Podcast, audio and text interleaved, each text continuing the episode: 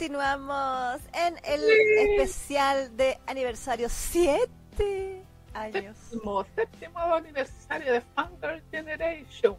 Parte 2, más encima. Sí, más encima. Sí, porque para variar, ustedes saben que nos alargamos. Sí, sí. Mira aquí Julio, ¿verdad que está Julio? Hola Julio. Yo. Dice, bueno, viendo pasar los años en las fotos me doy cuenta de lo mucho que me han influenciado las chicas. Les debo la mitad de mi personalidad. ¡Ah! Oh. Lindo Julio. Julio. Gaya decía, la noche joven aún, muy bien. Por Y supuesto. Catherine dice que si va, dice que le queda cerca, muy bien. Ah, bacán. Entonces Bacán, estamos bien. bacán, bacán. Súper, súper. Dangeres dice, qué bonito, que cumplan muchos años más. Ah, No, no. ah, ah, ah. Sí, bueno, para la gente que nos ve en el futuro, Eh, a través de Spotify o de nuestras redes sociales, o sea, de, de YouTube, ¿cierto? Eh, separado por secciones. Le recordamos que este es el episodio número 304 de Fangirl Generation, el especial, como dijimos, séptimo aniversario, parte 2. Y que en la sección anterior, si bien estamos de especial, o pasaron muchas cositas esta semana, entonces la sección de contingencia estuvo bastante sabrosa. Hablamos de las, los nuevos trailers de la película de Given y de Cherry Magic. También hablamos de la licencia de Tadaima Okaeri por Crunchyroll. De eh, la licencia de Panini de Kakatsuki no Yona, ¿quién lo ¿Verdad? diría? Sí. Ocurrió en vivo el Wow. programa. Unos 20 minutos antes de que empezáramos ahí, recién lanzaron, la noticia. Eh, también estuvimos hablando de eh, los nuevos capítulos de Jinx y My New Bus is Goofy o Atarashi Yoshiwa Totenden. Y entre medio troleamos a Tencount porque es justo y necesario. Porque siempre es una tradición de este programa. Igual Sí. que con Tomoaki Maero. Exacto. Así que si quiere ver todo eso y más, vaya a la sección de contingencia, la sección anterior de este episodio 304. Y ahora, como dijimos, vamos a seguir comentando lo mejor de lo mejor de estos siete años de programa, Exacto. en tanto en el área Biel como no Biel. Exactamente. De las reseñas que hemos hecho durante todos estos años. Exacto. Y bueno, para la gente que quizás no vio la parte la semana pasada, la, la primera parte de esto, que hablamos del 2017, 18 y 19, eh, y de las cosas que eh, fueron mejor evaluadas por nosotras en aquella oportunidad, les contamos que este, este eh, ranking lo estamos haciendo en base al Excel. Al maravilloso Excel de la ENF. Exactamente. Porque la ENFI se da el trabajo de anotar las notas que le ponemos a las eh, cosas, a todo lo que hablamos en el programa desde el día 1. Exacto. Así que por eso, gracias a ella, pudimos hacer este compilado porque no nos íbamos a dar la paja de revisar 304 programas para hacerlo, ¿no? No, no nos queremos tanto. Exacto. Así que- La ENFI, la se, sí se dio esa paja. Sí, la ENFI sí, nosotros no, no, no, no. Así que gracias a ENFI, nuevamente, ¡mua! besitos para ti, ENFI. Eh, es que podemos hacer este programa. Rápidamente, le- les decimos lo que, así, nombrarlo nomás. Ya, háblalo. Ya, bueno, en el año 2016-17, porque en el 2016 no hicimos nada, o sea, en sentido empezamos en diciembre, En diciembre, claro. Eh, a la, a la Neki y a la Isa le, le ponía, le gustaba poner dieces, Sí, éramos las chicas 10. las chicas del 10. Literalmente en la sección de Shoyo Yosei eh, y no, no Biel, le pusimos 10 de 10, ambas, a la película del Book of Atlantic de Kuroshitsuji y también a la película de Koe no Katachi o Una voz silenciosa. Exacto. Y en el Biel, si bien no son Biel 100%, en aquella época nosotros éramos más, más random y decíamos, nada, si le- todo el mundo le dice que es Biel, entonces digámosle que es Biel. De hecho, decíamos Shonenai. Todavía decíamos Yaoi y Shonenai todavía. Eh, Cochapacha. Y estas series, estricto rigor, en Occidente se consideran Shonenai, pero en Japón se consideran Shoyo, pero es resquicio legal porque en esa época lo pusimos en la sección del Biel. Sí, porque tienen eh, pareja canon. Sí, po. Así que le pusimos 10 de 10 porque nos gusta poner 10 de 10 Sí. eh, a número 6 y Tokyo Babylon. Así es. Y eh, igual eh, habían, en ese año lo conversábamos con la Neki, al principio sobre todo los primeros meses no poníamos nota. No, Entonces muchas series que nosotras, ustedes nos han visto que son las series que más nos gustan o más clásicas, como no sé, con Surubo con que le hicimos un especial gigante, o Kaneganai, Junjo Romántica, no tienen nota, no, no aparecían en ninguno de los rankings. Por eso, no tenían nota. no. Entonces es curioso. Sí. Como que en algún momento se nos ocurrió y no lo hacíamos toda la semana, empezamos como intermitentemente Mm, y después lo- se volvió en algún momento como nuestro estándar y de ahí en adelante todas las semanas le ponemos nota a las dos y sacamos promedio y todo. Así que ya para 2018, ¿qué tenemos, Neki? Eh, lo que es el no Miguel, ahí ya, ahí como que empezaron a bajar las notitas, ya no, no, no en, en especial las mías, porque Sí, yo la hice, todavía le ponía 10 a todo. Yo todavía estaba así como, ¡ay, todo es bacana! Exactamente le pusimos 9 y 10 a Nodame Cantabile. Exacto, el anime no dame. Anime live action, porque yo lo había visto más live. Exactamente, yo me acuerdo que revisamos algunas cosas, pero no, no, no la terminé co- completa. Ujú. Pero 9 y 10, exactamente. Y eh, a nivel de BL, bueno, ahí estábamos conversando la semana pasada de que como que empezó un hito importante que fue la incursión de China en el BL con el Darknet. Sí. ¿Por qué? Porque ahí apareció nuestra estimada Modao Sushi, Claro. Shu, y que a esa le pusimos 10 de 10 porque quedamos totalmente impresionadas con el con la animación tipo noventero, pero eh, así como potenciado, Con presupuesto. eh, con presupuesto y muchos chinos que dibujar. Esclavos todos. Dibuja, dibuja.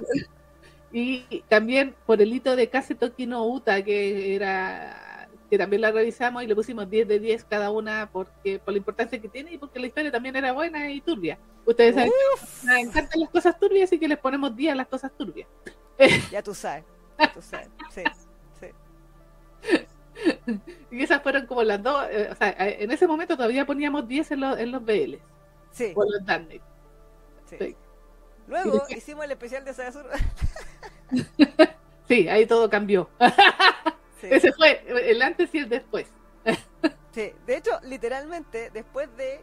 Eh, y ustedes, bueno, a lo mejor la gente que es un poquito más nueva no lo sabe, pero la Neki, desde que leyó Saezuru, e hicimos el especial de Saezuru, y la Neki le puso 10, y yo no le puse 10, y por eso ahí me, me condené. Sí, Eh, sí. la Neki dijo, ¿qué dijiste? Yo dije, eh, Saezuru es, es 10 para siempre y de ahí para abajo. Sí, No, hasta el momento, hasta el, eh, el día de hoy, no ha llegado un manga que supere a Saezuru. exacto. Lo cual, efectivamente, pudimos comprobar empíricamente a través del Excel de la ENFI, que después del especial de Saezuru, la Neki no le puso 10 a nada. Nunca, jamás. En el resto de los años, hasta el día de hoy. Exactamente, no hay ninguna que yo le haya puesto, incluso mangas que, que yo amo también, pero que, que todavía siento que no están al nivel de Saezuru, ninguno tiene 10. Exacto. O sea, estamos hablando del bien. La sí le ha puesto 10 a otras cosas que no son bien. Exactamente, sí, exactamente, pero a, a nivel de BL, solo Saezuru, porque Saezuru es Dios. Ese es. Ese. Ay, sí, sí. Pero eso, y ahí pasamos al 2019. Exactamente, pues en el 2019 ahí ya no hay 10. Ya, ya no hay 10, o sea, así como 10 eh, pa- pa- eh, parejo. Exactamente, porque por ejemplo, en el 2019, eh, en el tema del eh, Noviel, tuvimos un empate entre dos series que fueron bastante eh, entretenidas en aquel año. Una fue Zara Mai, Sí, que la Neki le puso 9 y yo le puse 10. exacto. Y también esta serie que, es co- que era china, pero tenía doblaje japonés. De hecho, la vimos con doblaje japonés y con el nombre en título en japonés. Yo no sé cómo se llama esta serie en chino. Que es Ani Nitsukeru Kusuri Wanai o Mi hermano no tiene remedio. Exactamente. Que era una serie de de- comedia. Sí, una serie de comedia bien caricaturesco el estilo, de hecho, también. Eh, De estos dos hermanos, que era una hermana con un hermano, que tenían eh, como aventuras estúpidas. Los, cor- los capítulos muy cortitos, 5 o 7 minutos cada capítulo. Pero era bien novedoso. Sí, Era y era larguísima, eran como 60 capítulos, pero como Sí. eran tan cortos, Claro. no Mm. los podía ver. Exacto. Y en el Biel, ¿qué nos pasó? Ahí tuvimos eh, también de nuevo la incursión de China en, en- en nuestras vidas porque llegó una de, la, de los manjuas más buenos para llorar que existen, que 10 a- los 10 años que más te amé, los revisamos y le pusimos 9 de 9 Sí, a ese nivel. ¿Por qué? Porque nos hizo sufrir tanto que nuestro corazón se destrozó y, y- y estábamos ahí fascinadas con, también con, el- con la nueva propuesta, porque igual hace tiempo que no veíamos cosas tan dramáticas como esta. exacto, sí. Porque, sí, porque el, el BL hace tiempo que ya dejó de ser tan dramático, así como, eh, como antes. sí. Pero, eh, claro, pues, a, los 10 ma- a los 10 años que más te amé, eh, le pusimos 9 de 9. Y Exacto. también eh, conocimos ahí a otra artista, que pero esta vez coreana, que nos Mm. trajo otro tipo de propuesta, eh, que ella se fue como por los cortos y también le pusimos 9 de 9 a Hyperventilation, que era Sí, qué buen corto. Sí, que, eh, así, corto pero efectivo. Sí, bueno, de hecho, posteriormente eh, lle- usamos, usamos, creo que fue ese mismo año, que usamos Mm. los cortos, eh, Hyperventilation se exhibió en el Fanger Fest. Sí, sí, sí. Lo, lo dimos en, en el Fanger Fest como la función eh, R18. Porque, dígase, anótese, eh, declárese y es el, el primer evento, publíquese, el primer evento que hizo actividades R18 fue el Fanger Fest. Sí, así BL, claro. BLBL, así mostrando, de BL, sí, el R18 de, de BL, porque nosotros hicimos una función después de las 6 de la tarde eh, mostrando Hyperventilation en pantalla gigante. Sí. Así que anótese, publíquese y, y acuérdese. Ah, no, Claro, ya acuérdese. por ahí, Literal. para que no se diga, para que no se diga. Sí, sí, sí, sí. Bueno, después, entre medio, ustedes bueno, habrán, sabrán, nosotros fuimos a Japón en el 2018, 17, 17, eh, 17 primero, eh, y después en el 2020. exacto. Así que eh, ahora lo que vamos a entrar a, eh, a hablar en este programa mismo es, como dijimos, 2020, 21, 22, 23. Exacto. Y mm, vamos a empezar con la que, eh, una de las series que le pusimos la mayor nota en la sección Noviel. Exacto. Sí. Bueno, hubieron dos ahí, po. Sí, pues hubo un empate, de hecho, un empate técnico. Sí, sí, Pero no llegaron al 10. exactamente, sí. 9 y 9, 5. Sí, como que a una la Neki le puso 9 y yo 9.5 y a la otra la Neki le puso 9.5 y yo le puse 9. Mira la wea, pues digo, Inter- estábamos intercambiando las ah, notas. claro, claro. Eh, ¿Vamos por el orden que sale ahí? Sí. Ya. Que no se note que tenemos un- una pauta. Eh, entonces, ¡Wow! La, la Ah. sigue usando pauta, milagro. ¡Oh, Vale, por Dios! Junten agua. sí. Así que vamos a ir con la serie entonces que es nuestra querida, hablando del crack, Sí, ¿cuál? el papel ¿Cuál que le quitaron, el, del papel que le quitaron, po, Mononoke. Bueno, no, que, en esta época no sabíamos que era crack. No, en esa época él lo tenía muy bien guardado nuestro querido crack de que tenía dos minas, Potencialmente tres. sí, potencialmente tres ahí, la- estaba la de crack ahí, eh, nuestro querido Takahiro Sakurai, que es el protagonista, o sea, el sello que le puso la voz al, al protagonista de Mononoke. Exacto, que es el, el vendedor, el señor boticario creo que le decían, ¿no? Sí, El también, sí. Y le pusimos tan buena nota, yo recuerdo, porque también quedamos impresionados por el, el arte que tenía esta serie. Sí, tiene una, una, como decíamos, una bola artística.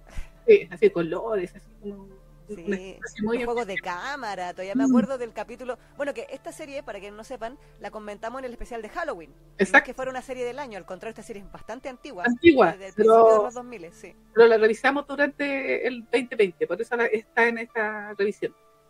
Exacto. Y eh, dentro de este especial de Halloween, como comentamos esta serie, hablamos de que esta serie se supone que es como, es como terror, ¿eh? Sí, Eh, es como misterio. Sí, como misterio. sí, Sí. Y, y cuentan como varias, utilizan a varias figuras del folclore japonés que Mm, son como, que dan como susto. Exacto. Son como medias creepy. Entonces, yo me acuerdo todavía que hablamos del, eh, no, eh, por lo menos me acuerdo que hablamos harto de la, la estética y, y en la Mm. forma de la, el, el juego de cámaras Sí, sí. que hacían en muchas de las de las escenas. Estos eran como cuatro historias cortas dentro de, de no sé, por cuatro historias de tres episodios, cosas así. Eh, de la primera que eran como guaguas abortadas. Sí, sí. Y que las- los fantasmas de las guaguas eran prostíbulos. Entonces, el fantasma de las guaguas de las meretrices que trabajaban ahí, esto es como época Edo, así que Sí. por eso que se, se viste así y todo, eh, aparecía en el cuarto. Sí. Era, era muy creepy. Y, y, el, y el, me acuerdo todavía de una escena donde el Sakurai con su voz de, de profunda, sexy que le ponía al, al Kusuriuri, decía, hablaba de que gira, gira, gira, gira. Y él estaba como en medio de la habitación, que era un, que era un cubo, cubo sellado, y la cámara giraba como en todos los ángulos. Como cuando mientras él decía gira, gira, gira, gira, la cámara iba como un ángulo, Sí. otro, otro, otro, otro. Y era la raja el efecto, era muy bueno. Sí, pues, en, en esa época nosotros hablábamos de que era una experiencia visual ver ese anime. Sí, sí, sí, sí, sí, sí. Porque en realidad, o sea, si tú lo veías en, en pantalla y con, con las tomas y cómo se iba eh, implementando toda la secuencia, como que tú, ah, uno decía, toma, Claro, y eso que estábamos sobre buena y sana. Imagínate que estuviéramos así en la, en la pasta. Así que- puma, puma. ese nivel es ese anime, pero es espectacular porque te, tiene toda esa bola eh, artística que en realidad nos impresionó porque yo, eh, la Isa la conocía, yo recuerdo que ella lo, lo comentó y dijo, hoy podríamos revisarla. Yo no la conocía, igual que Peina para atrás, y me gustó muchísimo la propuesta. Sí, nuestra serie eh, es de la época de los fanshubes. Yo la tenía en, en Avi. ¡Uh! Cochapacho. Exactamente. no, pero después supe que esta serie se licenció en México y tiene doblaje latino. ¡Wow! La dieron en televisión abierta, creo que fue TV Azteca. ¡Oh! Pues la dieron así en. Sí, la Fundación Japón. Ah, a través de a través de sus contactos así con las embajadas y cosas la licenció eh, y así como ah, como digamos serie cultural claro con producto cultural. En producto cultural la, la pasaron en México. Wow sí. Mira. Sí. lástima que no llegó para este lado del charco. Sí potido etcétera podría haberse rajado con, con que, pero ya no fue. Ni un brillo. Ah, no. claro, claro, un brillo. Ni un brillo etcétera. Pucha, es lo, es lo que hay, porque ¿qué, qué, le, ¿qué le vamos a hacer? Repite los mismos monos de siempre. claro, bueno, ahora creo que tiene como un pacto con tío Crunchy porque le está comprando la serie. Sí, sí eso sí. O, y a tío Anime Onegai también le está comprando la serie. Va a pasarlas. Qué mala onda yo. No, pero... Claro, sí, peleando, pelando al tiro. Claro. No lo puedo editar, ah, no. Está bien. Bueno, y la otra serie. Ah, sí. Eh, de, de, ahí viene una de las frases de este programa también, pues una de las o sea, bueno, más que frases son esto, eh, como los memes del programa. memes del programa, sí. Porque eh, llegamos a la conclusión de que el protagonista de esta serie eh, era comunista. Era comunista. Él votaría en contra él votaría en contra, ¿por qué? Porque todos sus planes eran para ayudar al pueblo. Exacto, oprimido por la oligarquía y la élite. Exactamente, entonces él no les cobraba ni un peso, hacía planes eh, así súper elaborados. Claro, maquiavélicos. Maquiavélicos que no fueran, eh, que como él era tan genio, que no iban a ser descubiertos, pero para cagarse al, al, oligarca que, se, que había sido malvado, con, que había aplastado a, esta, a este obrero o a, este, a esta persona Claro. Que, de pobre, que requería una venganza y no podía porque no tenía influencia, nada. Entonces, nuestro querido Moriarty. Claro. chan, chan, chan, chan. Yuko Kuno Moriarty o Moriarty de Patriot, el nombre de la serie. Exactamente, que está licenciado también el manga, por si acaso. Si no, Exactamente. Entonces, yo estaba tan fascinada porque a mí, ustedes saben, yo creo que le comenté en aquella ocasión de que yo soy muy fan del, del mundo de Sherlock Holmes. Exacto. Entonces yo conocí a Moriarty porque Moriarty efectivamente en el mundo de Sherlock Holmes es el villano. Claro. El villano de la historia. Él es el, el, el archienemigo de Sherlock Holmes, de hecho. Exacto. Pero aquí el, el, el, autor, ¿el autor será, será autor o autora? No, no estoy segura. Autora, Yo autora, esta wea es autora. Sí, autora. eh, ¿Cómo se llama? Ella dio vuelta la historia y, y convirtió a nuestro querido Moriarty todo guachón, porque, bueno, hay que decirlo que también lo otro que me gustó de esa serie era que, bueno, pusieron a Moriarty, eh, Moriarty guachón y todos son guachones ahí, po. Todos. O sea, yo no puedo olvidar esa secuencia del ending cuando ellos están así como parados así y les cae la mojadito. ¡Oh! ¡Oh ¡Qué maravilloso! Aguante, aguante Moriarty, aguante Luis y Lo, Lois. Lois. Lois sí. y, y, y ¿cómo se llama el, el amigo? Albert. Albert. Sí, también. Estaban todos así, gran valor. Exactamente, todos, todos los guachones ahí, así, eh, mojaditos y todo así. Sí, sí. Oh. y el opening que era bueno, es The Lord of Crime. Pusimos esa canción mil años de fondo. Exactamente. Después, y nunca nos han reclamado hasta el día de hoy. Y sí, nos reclaman por otros temas. Sí. Bueno, pero nunca por el compañero El compañero siempre firme con el pueblo. Sí, pues viste. Entonces, claro, pues de, de, de, aquella época que viene el compañero Moriarty presente. Llevamos tres años jugando con el compañero Moriarty. Sí, Cuatro, entonces, pues, 20, 20, 20, exactamente, todo lo que sea que tenga olor a, a comunismo en este programa, le digo, compañero Moriarty. Compañero Moriarty presente. Así que, pero sí, pues básicamente era eso, porque él estaba como luchando contra el sistema, pero ayudando a, a, al obrero, a la, a la gente pobre. Exacto, exacto. Ah, por si acaso, la vez, eh, no lo dijimos, pero en, Mononoke la Neki le puso 9 y yo 9,5 y aquí a Moriarty la Neki le puso 9,5 y yo le puse 9. 9. Eh, y por eso es que está, es el empate. Pero Moriarty lo que tenía también y que, bueno, todos lo sabemos y hasta ahora ya es como básicamente canon, es que cumplió las fantasías húmedas de todas las fans de Sherlock Holmes de eh, hacer la ship de Sherlock con Moriarty. Mm, Porque siempre es la ship de Sherlock con Watson. exactamente. No obstante, aquí hasta teníamos la escena del Catch Me If You Can, Mr. Holmes, donde Sherlock se fue cortado en el tren. O sea, esa weá no, Sí. no la pueden a mí decir que no, ese que capítulo, ese capítulo de, Funky Generation cuando estábamos hablando de, de, de y dijimos, no, si este weón se fue cortado cuando le dijo eso. Así, dejó todo mojado ahí, todo pegado. Todo pego- pegoteado ahí en, en- en- en el tren. Así como que puso la misma cara que puso Goyo cuando se sentía Dios. Claro. Falta que se le fueran los ojitos para atrás que se le pusieron los ojitos blancos. Claro. Pero hizo como... Así que yo digo que si no se fue cortado, mínimo se le paró. O sea, lo- yo lo digo y lo mantengo. Lo dije en 2020 y lo digo en 2023. Entonces, eso también quedó para la posteridad de que, de- el hecho de que nuestro querido Sherlock Holmes se fue cortado cuando nuestro querido Moriarty le dijo de atrápame si puedes, po, Sí, po, Mr. Holmes.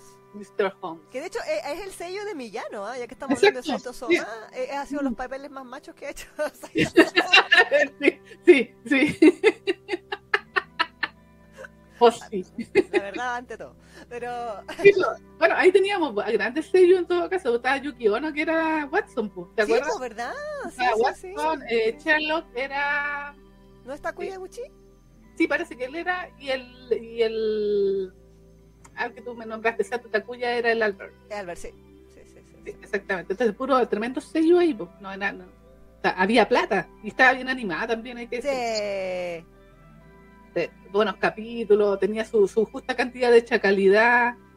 eh, Sí. el, el tema de la venganza estaba bien animado, estaba no, era una, una serie muy entretenida. Muy Exacto. entretenida. Sí.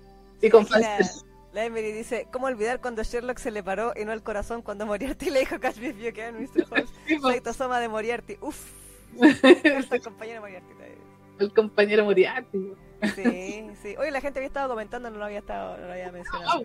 Aquí la eh, Julio decía, viendo pasar los años por el video de Tenante, eh, viendo pasar los años en las fotos me doy cuenta de lo mucho que me... Ah, no, eso lo leímos. Eso lo leíste. Eso lo leí, lo leí, lo leí.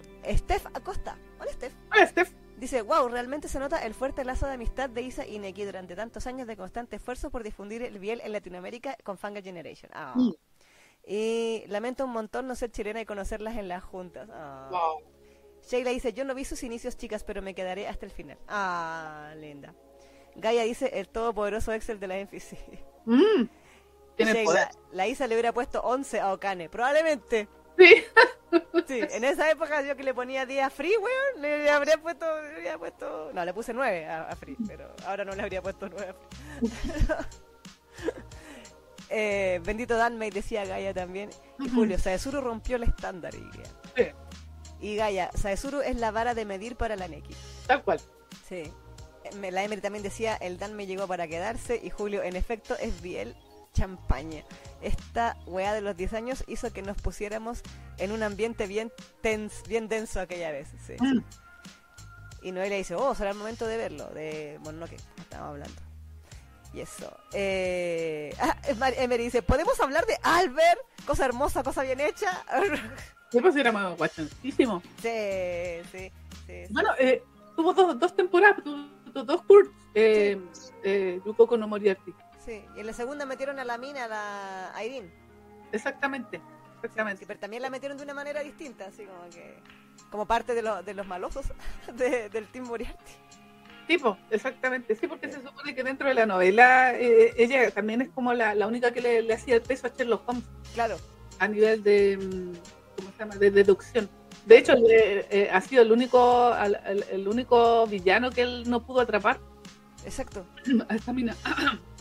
Obviamente aquí en, en, en- en Moriarty como que lo cambiaron, y después hicieron una mezcla muy rara en el manga y después después sale hasta Billy Kid, por eso. Sí, el, el manga dijo: Tengo que chiclear esta wea ya, filo, al diablo la, la rigurosidad histórica de esto. Exactamente, sí. Anda a Sherlock Holmes hueveando, no, eh, Moriarty anda hueveando ahí en el medio oeste. Así como, Bueno, hay que vender copias de manga. Hay que venderlos. Así que mezclaron todos los mundos ahí. Pero, ahí nomás. Pero no, pero igual es buena, la serie quedó muy buena. Cómo olvidar cuando se, eh, nuestro querido Sherlock se tiró a, a- ahí desde el puente de Londres a salvar a, a Moriarty. Eso, puro amor. Se cayeron los dos ahí al río. y de en adelante dijeron, hacémonos. Eh, vivieron hasta juntos, po. ¿Se cree que se cree en Shirosaki como Mose, weón? ¿Qué se cree? un tiempo. Así como, como para ayudarlo. Claro. Pero sí, no, pero muy buena la serie, así que yo, y, bueno, en mi caso tenía ese punto de que como ya a mí me gustaba el universo de Sherlock, claro, porque me pusieran juzgando, porque, bueno, ustedes saben que los libros y las ilustraciones que hay originales de las novelas, todos son más viejitos, Sherlock se ve Sí, pues son como cincuentones, cuarentones, no sé. el, ¿para qué decir el Moriarty? Pues un viejo así Sí, como, así, ah, ¿cachai? No, aquí llegó una japonesa y dijo, no, tengo que ponerlo a todos juzgando, venga para acá. pa' acá". Jóvenes josbandos, guachones y ganosos. Exactamente, así que no, nos mejoró todo. Sí. Eh, Beso, chef. Sí, tal cual. Así que en, en mi caso fue 9.5 y le hice 9. Sí.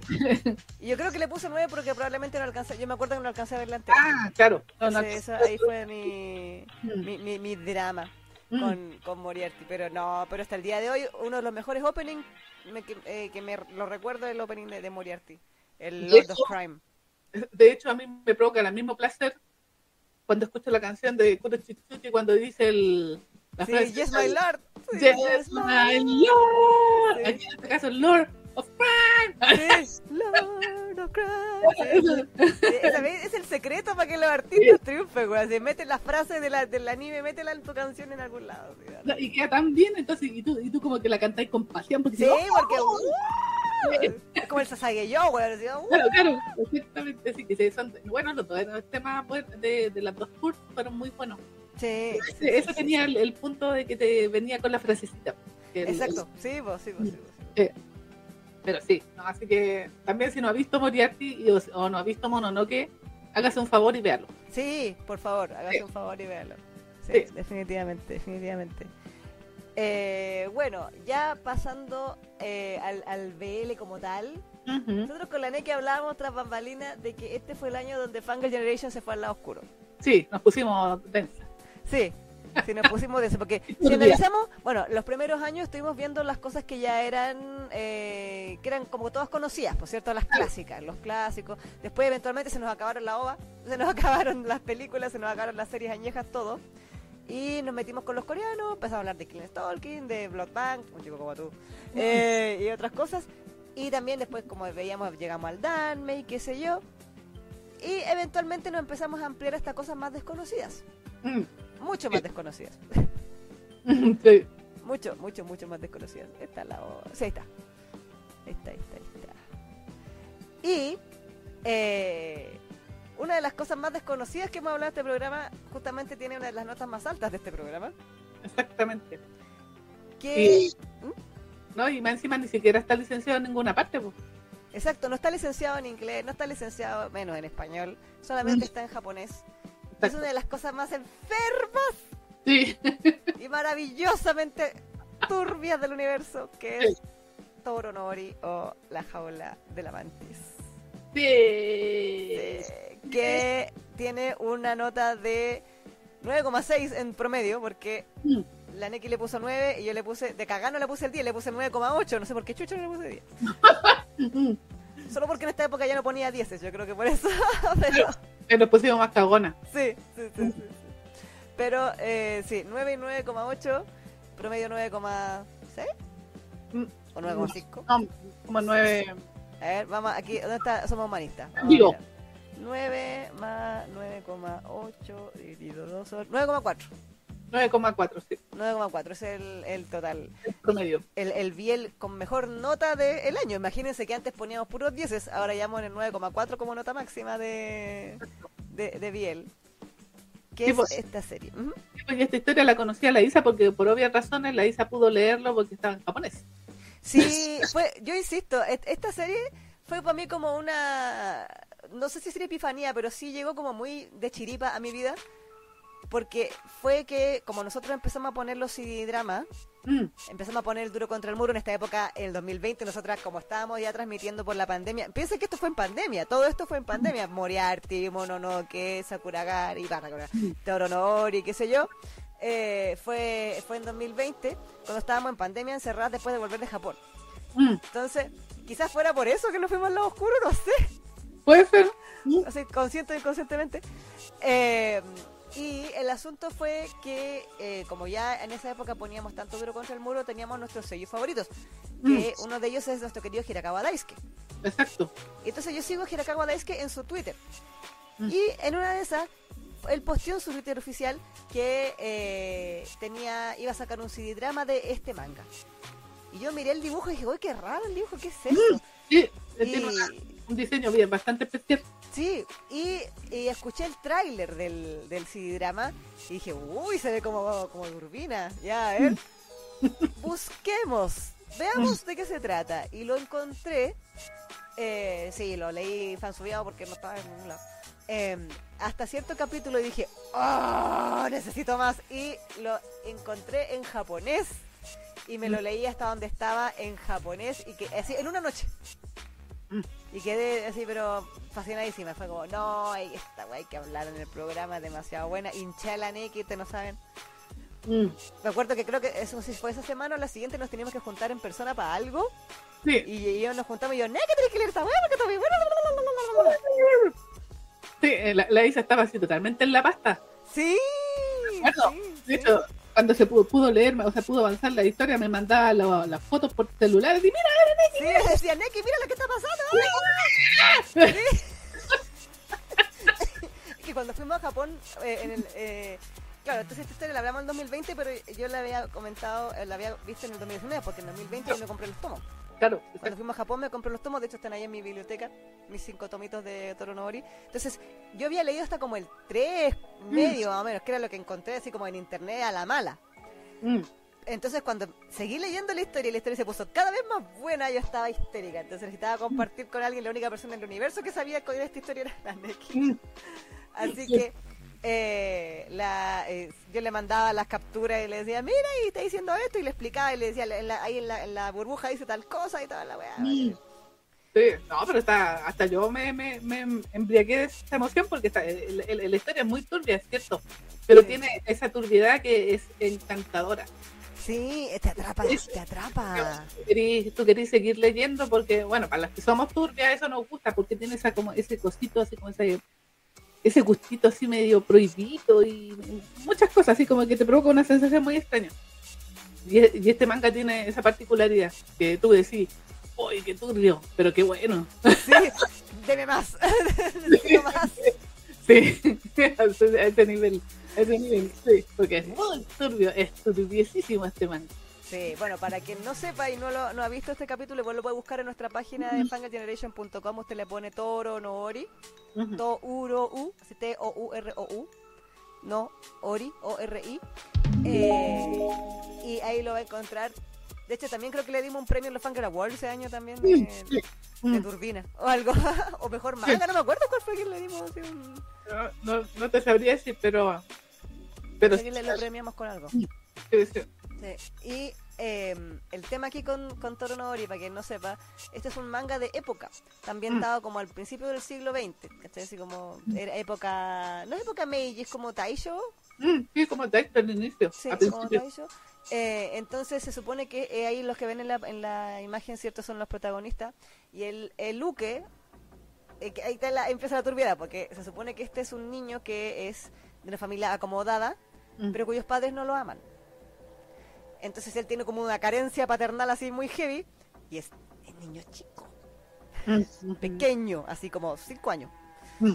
Y él Sí. tiene un mayordomo, tiene un sirviente que es este que aparece en la imagen aquí que se lo está ahí abrazando. Sí, sí. Y este tipo que es el sirviente de la casa se lo empieza a trabajar desde chiquito. Sí, como Y decís se lo trabaja oh, así psicológicamente, se lo trabaja pero brígidamente así, pero pero muy bien hecha, o sea, digamos en, pe- en pensado de cómo lo muestra la autora. mm, Está muy bien construido toda la, la relación así enfermicísima que tienen los dos. y se supone que van pasando los años, este- esta historia empieza como en el presente y después va para atrás, así como conociendo la historia de los personajes. Y este protagonista, el chico, tiene un hermano mayor que tiene problemas mentales. O sea, es, es un personaje, yo nunca había leído un manga con, manga con persona, con, con un protagonista o un personaje con problemas mentales así como de retraso. Mm. Al punto de que no puede hablar. O sea, tiene como un problema, como un impedimento para hablar así como un poco, habla muy muy balbuceado, muy malo, se supone. Y eso es porque la él es como el hijo bastardo y la mamá de él le intentó matarlo cuando chicos decían, ah, esto es un tema. Sí. Entonces este, este hermano mayor, porque es el hermano mayor de- del protagonista, tiene este problema mental y el padre biológico de este protagonista Sí. se come al hermano. Eh. Entonces es una vez que te decís, pero por Dios que estoy leyendo.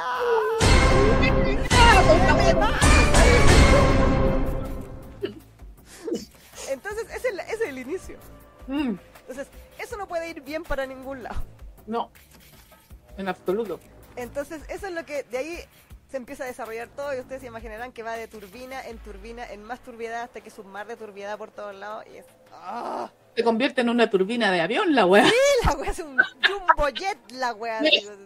Un- un- un- uno de estos que van al espacio. Claro, Un, un transbordador. Eso. claro, transformado así como lo- lo- lo- los cohetes. Sí.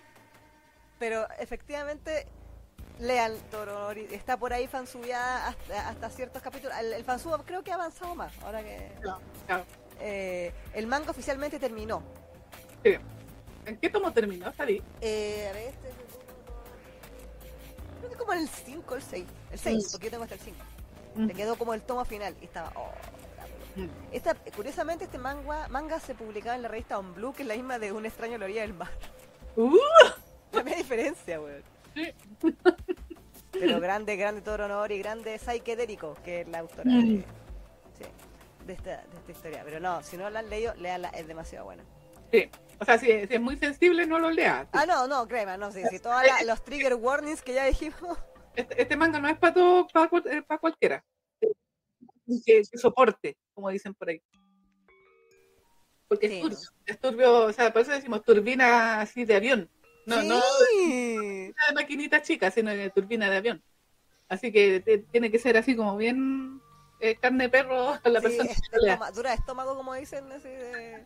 Sí, Mm. sí, bien resistente porque, eh, sí, aquí no, no se va con, con rodeos el asunto. Exactamente. Y esto es totalmente políticamente incorrecto, así que no, no es recomendado para cualquier persona. Exacto. Eh, dejamos ese disclaimer ahí Sí, para que sí, no, definitivamente no es como ver eh, Sasaki Tomiya, no, no, no, no es definitivamente es todo lo opuesto a Sasaki Tomiya. Sí. Así que bajo su propia responsabilidad, pero sabiendo de que la historia es como súper turbia. Y de hecho es más turbia que Ni- Nichan. Si uno lo piensa, sí.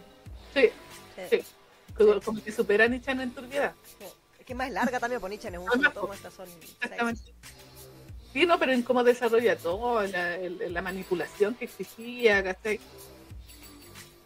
Sí, sí, Mm. el, el tema psicológico ahí es muy, muy heavy. En algún momento como que el prota empieza como a alucinar, Sí, pues, como el empieza, a per- empieza a perder como la conciencia de la realidad, de qué es lo que es verdadero y lo que es real, lo que está en su mente.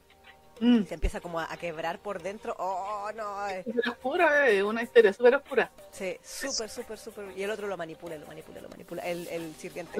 Eh, Sí, Sí. Así que no es para cualquiera, por si acaso. sí. Y obviamente se comen, por si acaso. Por También tiene suculencia. Y es BL, po. Sí, vos, sí, vos. Es considerado BL este. Sí, Sheila dice, le dice tipo, esta es la cúpula de la turbiedad. Lo voy a leer, XD. Quiero aprender a volar como avión. Ah, Marijo dice, turbio, turbina, turboman. Sí, exactamente. sí. Llegáis a la luna con este. Sí, sí, sí, al infinito y más allá esta vez. sí. Eh. Es muy bueno. Touro Nori se llama para que lo, lo lean. La jaula de la mantis. Sí. No, hay puros síndromes de, de Estocolmo, de Edipo, de Electra, de pedofilia, toda la wea, todo. Tiene de todo, eh, que tiene, por eso le digo, tiene todo lo, lo- lo políticamente incorrecto Sí. y- e ilegal. Y sí, es muy ilegal, aquí no se vale como que, ay, pero es que eso es, es- debería estar preso. Sí, estamos de acuerdo. Pero, pero es un- son dibujitos. Exactamente. Bueno, en realidad aquí, aquí si uno quiere defender pixeles, al único que se puede defender es al hermano que tiene problemas mentales, porque todos los demás igual son bien como el hoyo, así como personas también no, no merecen mucha defensa, que digamos. Pero Sí, es verdad. No, pues si son todos tuyos, todos estaban enfermos ahí, pues. sí, están todos pillados. Sí, están todos piteados, tal cual. Sí, llegar a esos niveles, tienen que estar piteados nomás. Sí, sí, es verdad, es verdad, es verdad, es verdad. Pero, pero es una joyita, una joyita del día oscuro, así del dark. Sí, sí, Mm. sí, sí. De hecho lo mencionamos en nuestro video del Biel de Latam de este año también. Sí, sí. Dentro de nuestro listado de, de thriller psicológico, Mm. Toro Nori de, de psiquedélico. Así que búsquelo nomás, por ahí está. Este, este mezcla muy bien ese, ese mm, subgénero, el thriller psicológico, con el Sí, BL y con, lo- con toda la historia. Es muy buena, ¿no? Sí, es tremenda, es tremendo manga. No, no, no, no se quede solamente con lo turbio, que no, bueno, nosotros le damos énfasis, pero por, por el hueveo, pero la historia está muy bien hecha, está muy bien desarrollada, Sí. porque sí, te, te provoca cosas raras, así como, ah, sí, así como, sí, como que hay raras, sí. sí, uno de repente dice, eh, yo sé que está muy mal esto. Sí. Entonces, y, y a veces la, la- eh, la- las intenciones de la historia es precisamente eso, provocarte ciertas emociones. Exacto. Y si lo consigue, está haciendo muy bien su trabajo la mangaka. Sí, a mí hay unos plot twists de repente que me, me, me volaban la cabeza, a mí yo quedaba de, ¡ay! ¡Por Dios! ¡Qué enfermo! Mm. Mm. Pero sí, no, y, y cuando nos muestran, porque lo muestran cómo se lo trabajó de chiquito, dice, oh, weón. Mm. El, el, el, el seme de esta historia es un ser despreciable. Totalmente. Es un ser despreciable. No, no es así como que uno dice, ah, es que el tipo, como que a veces uno le perdona, no sé, pasan uno le perdona las cosas porque, no sé, es guapo. Este tipo también es, bueno, dentro del universo se supone que es guapo. Porque es un tipo de dibujo bien, bien extraño. Eh, la otra vez caché que este es un tipo de estilo que se llama Tambi. Ah, está. Es, es, es fiel al, al estilo original del, El de, la- de las raíces del Biel. Mm. Y tiene ese tipo de estética. Y creo que hay ciertos mangas que tienen este tipo de estética, aparte de esta. Pero no son los más, digamos. Son Claro. una, una minoría de. Pero estaba como, como ta- etiqueta en Chill Chill, Mm. que era un, un tipo Tambi. El, el, el arte del, de Toro Mm. Ah, está bueno saberlo, viste, todos los días se aprende algo nuevo. Sí, vieron un... Me, me acuerdo que lo vi cuando hicimos el video, porque cuando nos pusimos a ver las etiquetas, ahí se hacía... "Ay, Pero eso, eh, eso con, con Nori. 20. Sí, y... ah, ¿o vamos a ponerle la otra imagen? Sí, pues sí. Sí, sí, sí, verdad. Verdad, porque también está como en el... Claro, teníamos como un, un segundo lugar, por decirlo de alguna forma. Que, bu- bueno, es que también ahí era para darle énfasis al hecho de que ese año estábamos muy dark. Porque eh, ah, la, la otra historia también era re oscura y re turbina. Sí, sí, sí, sí, sí. Era como la hermana perdida de Toro Nori, weón. así como- Sí. Una cosa así. Eh, ¿A dónde está esta cosa? Ahí está. Pero esta, esta la recomendaste tú primero, bien me acuerdo. ¿no? Fue sorprendente porque esta está licenciada en español. Sí, eso. es, es, este, ediciones. Que es una to- total sorpresa porque, primero que nada, la mangaka es conocida por hacer chollos muy famosos. Sí, sí. Nuestra estimada Yu Watase. Ella- hizo- ella hizo Yuyu, no, Ayashi no. Fuchiji- no, yo, Fuchiji Yugi y Ayashi no Ceres. Así que también son series, que o sea, tuvieron series de anime y el manga y todo el tema. Y de hecho, Fuchiji Yugi lo licenciaron este año, parece. Sí, están haciendo como esa Kansenban, una cosa así. Exactamente, entonces también, eh, pero eh, una cosa que nos sorprendió muchísimo, me acuerdo cuando yo lo revisé, era el tema de que efectivamente era una mangaka de, conocidísima por el chollo, chollo, chollo, chollo, Sí, que- era en reverso y cosas. exactamente que incursionó en el BL, porque este es un BL, Sí. que es Sakura Kari. Mm. Eh, ambas le pusimos nueve porque estaba demasiado buena la historia. Y también era de época. Hay un tema ya. Sí. Lo que pasa es que en la época tú podías justificar ese tipo de Sí, cosas Eh, las relaciones como abusivas, como normalizadas, socialmente aceptadas, por decirlo así. Exactamente, como, claro, o sea, si tú quieres darle un contexto a este tipo de historias, tienen que ser como de época, en la época cuando supuestamente estaba normalizado o a nadie le importaba que a, a un cabro chico lo abusaran. Claro, claro. Entonces, eh, por eso yo creo que eh, toman la decisión de que siempre sea de época la, este tipo de historia un poco más turbia. Claro, por lo menos en Japón. Y sí, pues yo lo, leí primero el manga y yo quedé peinada para atrás, pues, porque en serio que así como que me llegó el manga, lo leí y me lo comí, porque eh, algo que tienen estas historias es precisamente eso, pues de que te, atrapan, no podéis parar de leer, tenés que terminarlo. Porque... Sí, dice, ¡oh! Exactamente, entonces aquí como que contaba la historia de un chico que, que tenía una, una, historia muy turbia en su casa, que era como el, señorito de la casa. Claro, el Bochan. El Bochan, exactamente y al final el, el, tipo se como que manipulaba a todos los que estaban alrededor de él porque y se los comían. Claro. Se los comían él como que ofrecía su cuerpo. Claro. Entonces ahí había estaba un personaje que también aparece más eventualmente que era como la hermana uy la hermana. y, y, ahí también había unas cosas más incestuosas. Sí. Hermanos exactamente. Y el protagonista que era un chico que como que queda a la o sea, como que se, queda sin dinero porque le, eh, para estudiar necesitaba em, dinero y, se va a trabajar a esta casa. Claro, y él era como el niño de bien, o sea, como, internamente muy puro. Exactamente, entonces como que se empieza a desarrollar una, una, historia entre ellos dos, pero siempre dentro de la perspectiva de lo turbio. Sí, sí. Porque se, como que se obsesionan y se pone, y se pone intenso el, el señorito. Sí, perteneces. Sí, se ponía así como todo, todo posesivo. Y, este cabro eh, eh, empezó a caer, porque en serio que aquí muestra mucho el tema del abuso. Mm. Eh, también este cabro era, como bien dijo la Isa, era un chico de bien, así como que quería estudiar, avanzar en la vida y toda la cuestión. Ser honesto, honrado, correcto. Pero llegó a este ambiente y él también empieza a deschavetarse. Sí. Y le pasan muchas cosas cuáticas porque empieza a conocer el contexto de esta familia que es muy turbia en, en, todo sentido. No le vamos a contar toda la historia para que lo lean. Si tres, cinco, son, tres, son tres, exactamente. Y, y, claro, se empieza a deschavetar el protagonista, pues entonces al final después tú ves y la, la imagen incluso lo muestra ahí de que como que es una relación así como muy, eh, no codependiente, pero sí eh, como estas que como, que trata de alejarse pero no puede. Porque igual hay, o sea, claro, como, y tú, y tú eh, durante todo el manga estés como pensando si en realidad eh, el, chico está con este tipo, con este señorito por porque lo quiere o porque está obligado o porque está obsesionado claro. o porque se acostumbró al abuso. Claro. Entonces, toda esa, toda esa historia, todo, todo esa, ese contexto te lo cuentan en, en tres tomos y algo que también me acuerdo que destaqué en aquella ocasión de, este manga que me había gustado mucho, que nosotros decíamos de que efectivamente el manga biel en general se centra mucho en los personajes. Entonces los personajes están dibujaditos y todo, pero los fondos como que... Eh, sí, como va ahí nomás.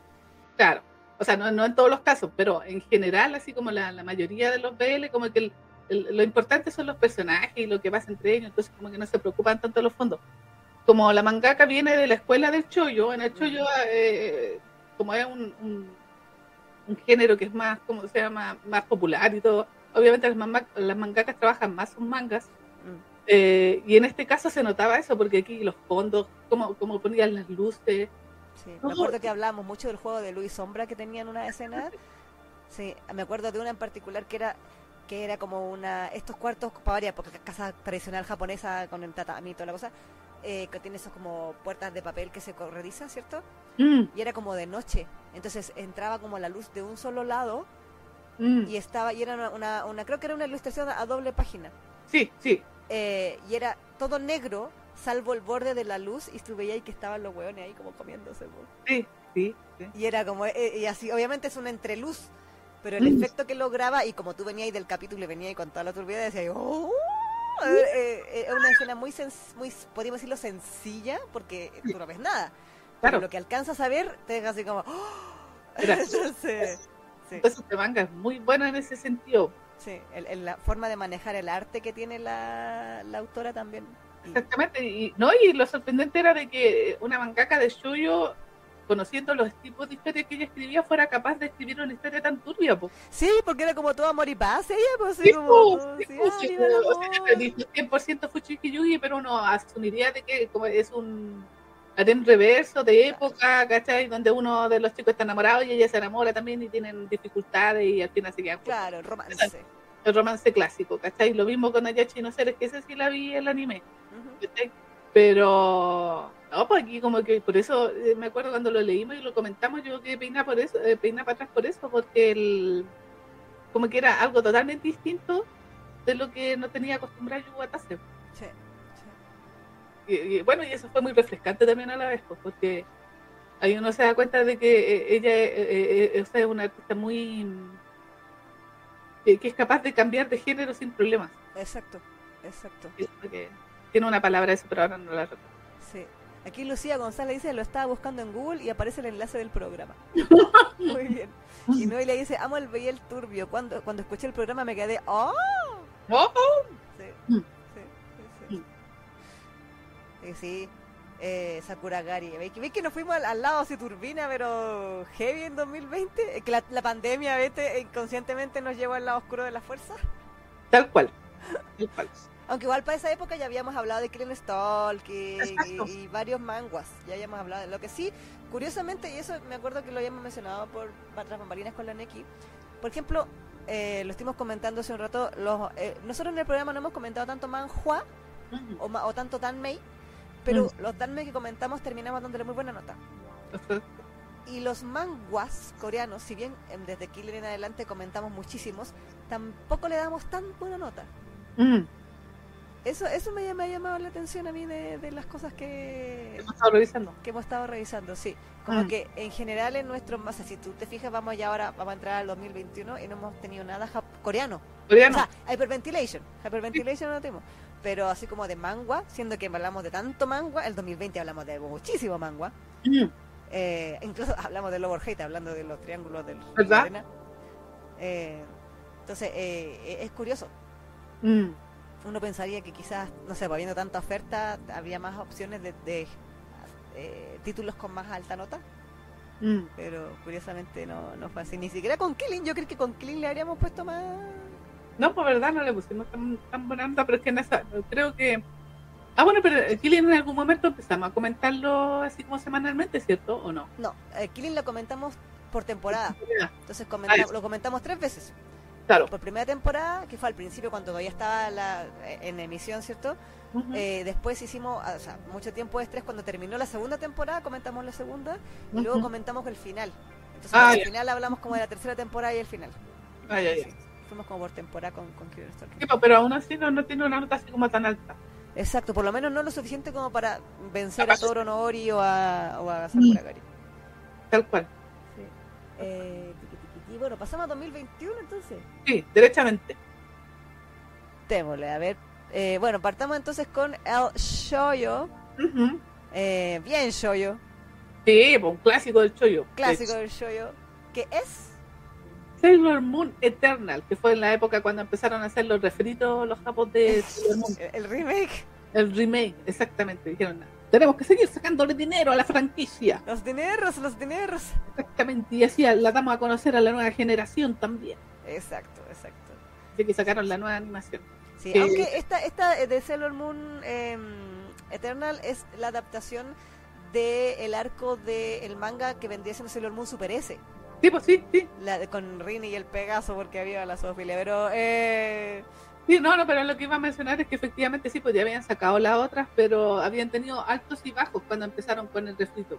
sí, la primera temporada. uh, La primera temporada eh, se recordará la animación y todas las quejas que hubieron por el tipo de animación.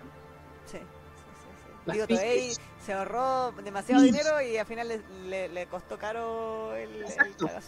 Entonces después eh, fue tanto el escándalo y todo que tuvieron que volver a, lo- a los diseñadores originales, que, porque se suponía que la gracia de este refrito era de que eh, iban a rescatar el diseño de personajes del manga, o sea, iba a tener como un Exacto. estilo del manga, Claro, de Naoko Takeuchi, exacto. exactamente. Porque el, el anime que nosotros todos, que todos conocimos, claro, tenía otro diseño de personajes de otras personas. Claro, el diseño O que era como famoso o popular en los 90 en realidad. Exactamente, que era así como más, bueno, pero al final claro, pues ahí le, atacó el tema de la nostalgia, de la gente como que no le gustó mucho el... O sea, todos pensaríamos que sí, porque eh, los otakus siempre reclamaban, ay, que tiene que ser como el manga, que el manga, que... Entonces estaban todos felices por eso, pero la adaptación que hicieron no fue buena y yo ahí no mm. tenía pizza. Entonces la gente empezó a reclamar tanto que al final decidieron retomar los diseños de, de los 90. Sí, sí. Y ahí es cuando apareció Sailor Moon Eternal. Exacto, exacto. Bueno, aquí te saben que... Eh, bueno, este, este manga, perdón, eh, Sailor Moon Eternal lo comentamos para el capítulo 200. Exacto. Fue nuestra pijamada fangirl que hicimos en aquella época. Eh, en 2021 para hablar de, de, así hablamos en especial de Sailor Moon gigante de, y hablamos de las películas de Sailor Moon Super S eh, o Sailor Moon Eternal. Y efectivamente el drama que tuvo la primera temporada de Crystal, porque recuerden que este Sailor Moon Crystal, el remake se llama así, eh, es que yo personalmente a mí no me molestaba el diseño más parecido al manga. A mí me encanta el dibujo de Naoko, entonces no tengo ningún problema con eso. Pero es que era morfo. Mm. Era como el perro guardián. Mm. Así. No, creo que el perro guardián es peor, pero era, era más o menos así. Entonces, era una cosa de que tú veías a Serena en primer plano y, era, era deforme. O sea, mm. ni siquiera era como porque estaba lejos, no, es en primer plano y como que no tenía cráneo, o tenía mucho cráneo, o tenía los ojos muy abajo, o muy arriba, o un ojo para allá, uno para acá. No, era, las caras eran una cosa penosa. Mm. Penosa en Sailor Moon. Eh, y también las escenas, las poses, las batallas, era, oh, era como que uno decía, ¿qué pasa? ¿Qué pasó aquí? Eh, y bueno, también con el tema de, de Crystal, es que efectivamente al final yo creo que la gente pidió el diseño antiguo porque estaba mejor animado en general. O sea, mm. eh, o, también fue que quizás la gente del, antigua del proyecto dijo, ¿qué a están haciendo? Déjenme volver yo y les arreglo el cagazo. Porque de verdad que era un chiste, era como el meme. Sailor Moon Crystal fue el meme de la, de la de su temporada, todo el mundo. De hecho, ustedes hasta el día de hoy, ustedes buscan Sailor Moon Fail Mm. En, las imágenes de Google iban a ver puras capturas de Sailor Moon Crystal. Así, horribles. Mm. Eh, y en imágenes, insisto, no es como el, frame entre medio de algo, sino que es un primer plano estático que tú lo viste por 5 o 10 segundos y que la weá se veía horrible. Eh, y en todos los capítulos. Entonces, eso yo creo que fue lo que lo, digamos, perjudicó muchísimo a Crystal. Obviamente lo arreglaron para el Blu-ray, habían ah. videos comparativos de, con capturas de y efectivamente el Blu-ray quedó como debería haber sido la serie. Sí, bueno, es una parte del negocio eso también. sí, pero es que a mí lo que me dio rabia eh, como fan de Sailor Moon es que este fue, en aquella época, eh, Crystal fue uno de los primeros estrenos globales, globales, globales, porque se estrenaba en Japón. Yo me acuerdo que a las 6 de la mañana de Chile, porque yo me despertaba ponía la alarma a la Isa, porque en esa época la Isa no trasnochaba porque estaba cesante. Eh, y me ponía a, a, el alarma a las 6 de la mañana solo para ver Sailor Moon Crystal. Mm. Y porque se estrenaba simultáneo a la misma hora en Japón y en Crunchyroll. Claro. Eh, con su título en español. Y como que a la mitad de la primera temporada ya, ya dije, ya, ¿para qué me despierto esta hora? Así de mal. Así de mal. Porque de verdad que era como al principio, hay que verla, hay que apoyar y toda la cuestión, todo ahí está regalando, porque era por el vigésimo aniversario de Sailor Moon, que era nada. Pero fue, yo lo sentí como un cachetazo contra los fans, así, así de mal, porque, weón, ¿por qué me prometí esto? Me hacía todo el hype, me hacía despertarme a las 6 de la mañana, weón, para ver esta weá mal hecha. Y que como que era, y era fome en realidad, tenía como un ritmo muy malo, eh, la música era muy ñe, mm. ¿cachai? El opening y el ending también, pero la música incidental... Entonces, ni un brillo. Ni un brillo, ni un brillo. Pero ahora con las películas eh, han retomado bastante. De hecho, a nosotros nos falta comentar la de Cosmos. Sí, pero eso no está en Netflix, está en Netflix todavía. No, está. No está. Todavía no. Todavía no. Sabía que ellos iban a, a estrenarla. Sí, porque esta está en Netflix. O sea, la Sailor Moon Eternal está en Netflix, de hecho. Exactamente. con doblaje, incluso se utilizó en doblaje latino, con el las voces originales mexicanas. Mm, sí, sí. Pero, eh, como bueno, lo que comentaba Leisa, pues efectivamente en Cristal pasó todo eso, pero Sailor Moon Eternal llegó a, mejorarlo todo. Sí, sí, sí, sí. Eso se mejoró a nivel de ritmo, de tipo de animación, de diseño de personaje. Y obviamente ahí volvió todo el amor por la serie.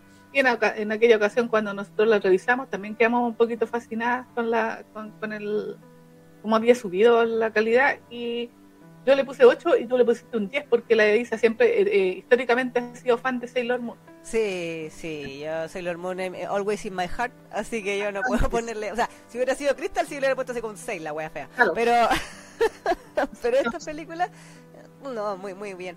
Aparte que, paréntesis, la, los diseñadores de personajes de los 90 vinieron a Chile. El año 2000, antes de la pandemia, 2019 tenía que haber sido entonces. Y tuve la oportunidad de conocerlos porque estuve trabajando en el evento, fue para una Super Japan Expo. Mm. Y si bien yo no trabajé directamente como intérprete de ellos, eh, pude conversar un poco con ellos. De hecho, me hicieron un dibujo ah, de Sailor Mars. Ah, y, eh, y yo les comenté la wea de Crystal y no sabían. Y yo les mostré las fotos de Google y estaban impactados así como, no, me decían, Hidoi Me decían así como la wea así, la wea fea, ¿cachai? Dice como que, terrible. Y me preguntaron varias cosas así como, ¿y cómo la gente? ¿Y qué decía la gente? Decía, no, porque la gente estaba enojada. Le decía, yo, yo le decía, no, la verdad, ¿cachai? Y, y me decía, no, esto no puede ser y qué sé yo. Y después, eh, como que al día siguiente, no sé si ellos habrán hablado o algo, me contaron como que parece que para ese proyecto había ido, había habido mucha gente nueva Mm. Que como que la habían. Y, en mi mente, los practicantes. Pues, mm. no, es que ellos me dijeran que eran practicantes, pero que, que, ellos decían que para el anime de los 90 de Sailor Moon, todo el staff era gente con mucha experiencia. Claro. Entonces estaban como todos curtidos en el asunto. Mm. Entonces, eh, que, que, para esta versión nueva aparentemente eh, habían escogido mucha gente que era muy joven, muy inexperta, y qué sé yo, bueno, tanto corto, eh, y que probablemente ellos atribuían a eso bien eso. Pero fue curioso porque como que poco después de eso se supo lo de Crystal de, esto y de que, o sea, digamos un par de años después, y de que la misma señora con la que yo estuve conversando era la diseñadora de personajes de, de, de Eternal. Entonces, hay una parte de mí que quiere creer que la traumé lo suficiente como para querer para querer volver a trabajar en Sailor Moon arreglarle el cagazo. Mm, querer volver al proyecto. Sí. Ah, ya, después la señora llegó a Japón, llamó a todo y dijo, yo les arreglo su wea, y era la wea que están haciendo con mi proyecto de los 90 que les puse la imaginado, se han imaginado. Así que como yo le puse 8 y la Isa 10, lo promediamos quedan 9. Exactamente. Eh, eso por el lado del shoyo. En esa época, o sea, en este año 2021 no hubo más, más notas. De hecho, como si ustedes podrán ver, eh, no. Oh, o si tenemos otra, po. ¿O no? Sí, pero no, sí, ¿qué pasa? ¿Que puse la imagen también o no? Sí. Debería estar por aquí. Porque tenemos un empate porque esa es 8 y 10. Exacto, y, y da promedio 9. Claro, y la otra es 9-9, por ende da promedio 9. Tal cual, entonces están eh, empatadas. Exacto, ahora dónde está la imagen. Y cualquiera podría imaginarse cómo se llama que nosotros le podíamos dar esta nota a la otra obra de este autor. Claro. Es como la más famosilla, pero no, no apareció cuando hicimos la búsqueda, curiosamente. Como que no le o, no le pusimos tanta nota, o no sé. Exactamente. Por eso mismo, porque cuando hicimos la búsqueda, filtramos. Eh, cuando poníais 10 no aparecía, cuando poníais 9 tampoco. Entonces, seguramente le pusimos un 8 a la otra. Claro. así. Claro. Pero me dio 8 y 9 y no era era como 8,5, entonces ya no, no sé, no sé, pues puedo ponerte algo. Quizás tú, porque yo sé que tú, a ti no te gusta la otra película. Eso me iba a mencionar ahora, porque efectivamente yo soy una detractora de la otra película porque no la encuentro tan bacana como todo el mundo la encuentra. Bueno, estamos hablando, perdón, para, eh, estamos hablando de eh, Tenki no Ko. De Makoto Shinkai. Eso, claro, de Makoto Shinkai. Y la película que a la Neki no le gusta es... Eh, ni la recuerdo, ¿cómo se llama? La del tiempo. Your Name. Your, esa, la Your Name. Sí, es que le pusieron mucho color. Sí. le pusieron mucho color. Recuerdo de que en el cine y que todo el mundo iba a ver, en Japón creo que hay todas las parejas. Metió todos los récords. Y... todos los récords y está bien, ya bacán. Después, claro, salió a Occidente y también así como, ¡ah! que es maravilloso! Y todas la encontraron espectacular. Y, yo me acuerdo que me acuerdo perfectamente que dije en ese programa cuando revisamos eh, esa película que, para, mí que sentía que Makoto Shinkai se había vendido el sistema. O sea, ah, de que, claro, que había, que había convertido su obra que era tan de autor, la convirtió en un anime eh, estándar. Ah. Entonces por eso no me gustaba. ¿Por qué? Porque a mí Makoto Shinkai en la época cuando él era más amateur, hacía una obra maravillosa y súper de autor. Tenía la estilo de si bien indie tenía, pero tenía el sello de Makoto Shinkai, pero no como el sello que le conocemos ahora, sino que era como otro estilo. Sí, sí. Y, como que se centraba más en, otras cosas y eso a mí me gustaba mucho. 5 centímetros por segundo, por ejemplo, la otra esa de, de Ochinokoi, que ya me encanta. La animación no era tan bacana, pero la historia era poderosa. Sí. Incluso creo que hablamos de la ova esta de Kotonoha no igual. También, claro, claro. Entonces, e, esta que tiene un 9-9 en el año 2021, incluso para mi gusto la encontré mucho mejor que es la Tenki no Ko, que era esta, la del clima. Sí, Weathering with You le pusieron en, en inglés. En inglés, que era esta niña que como que controlaba el tiempo. Exactamente. El clima, digamos. Exactamente. Entonces, esa yo la encontré incluso mucho mejor, porque incluso la, encontraba incluso más entretenida, porque tenía más otro, otro tipo de acción que a mí me la encontraba más, no sé, como que tenía más, más onda. Eh, y su mensaje también me gustaba. Aunque bueno, se supone que todo el mundillo de Makoto Shinkai también está relacionado, pues al final sí, igual... hay unos cameos de una y otra. Sí. El mismo universo en definitiva. el mismo universo, pero ahí como mezclado con cosas. Pero aquí, claro, pues se centran en el clima y, y, en la dinámica de estos dos personajes que eran como incluso más activos que los otros. Mm. Eh, y yo, yo recuerdo que esa me gustó mucho más que la Your Name. Entonces yo le puse 9 y la hice también le puso 9. Sí, yo me acuerdo que, y, y, aún lo tengo la imagen en mi cabeza, de que, bueno, esta película yo la vi eh, en la pantalla de mi PC, porque yo no fui a verla al cine, acá creo que no la dieron en el cine. Eh, y viéndola en mi pantalla, yo pensaba, esta película fue hecha para verse en un cine, porque mm. los planos, los planos así como generales, no los, no los close cuando muestran así como los, mm. los paisajes, Mm. Como esta cuestión es del clima, las nubes mm. tienen, tienen unas tomas, bueno, de hecho ahí estamos viendo también el, el mismo póster, ¿cierto? Eh, pero hay muchas, muchas escenas del cielo, del cielo, de las nubes, de las como las cimas de las montañas, esta meseta que aparece ahí, que es como una meseta especial, media mágica, donde pasan cosas para variar, por Makoto Shinkai con su superpoder raro. Mm. Eh, y en el fondo, como que todo el aspecto visual de la película era súper impresionante, yo lo encontré. A pesar de que lo estaba viendo en una pantalla pequeña, yo lo tengo en una pantalla gigante de 80 pulgadas, eh, la encontraba que era muy, muy preciosa, muy impactante y como que también transmitía mucho el, los fondos. Mm. Entonces eso me agradó mucho de, esta película, eh, como que realmente yo siento que cumplía con su objetivo de que el clima fuera un personaje dentro de la historia. Eh, entonces, eso lo encontré muy original también y me, y me agradó. Y bueno, la relación de los protagonistas, porque para variar eso es toda historia de amor y, hay que salvar a uno de los protagonistas. Your name all over again. Pero, eh, pero con otra onda.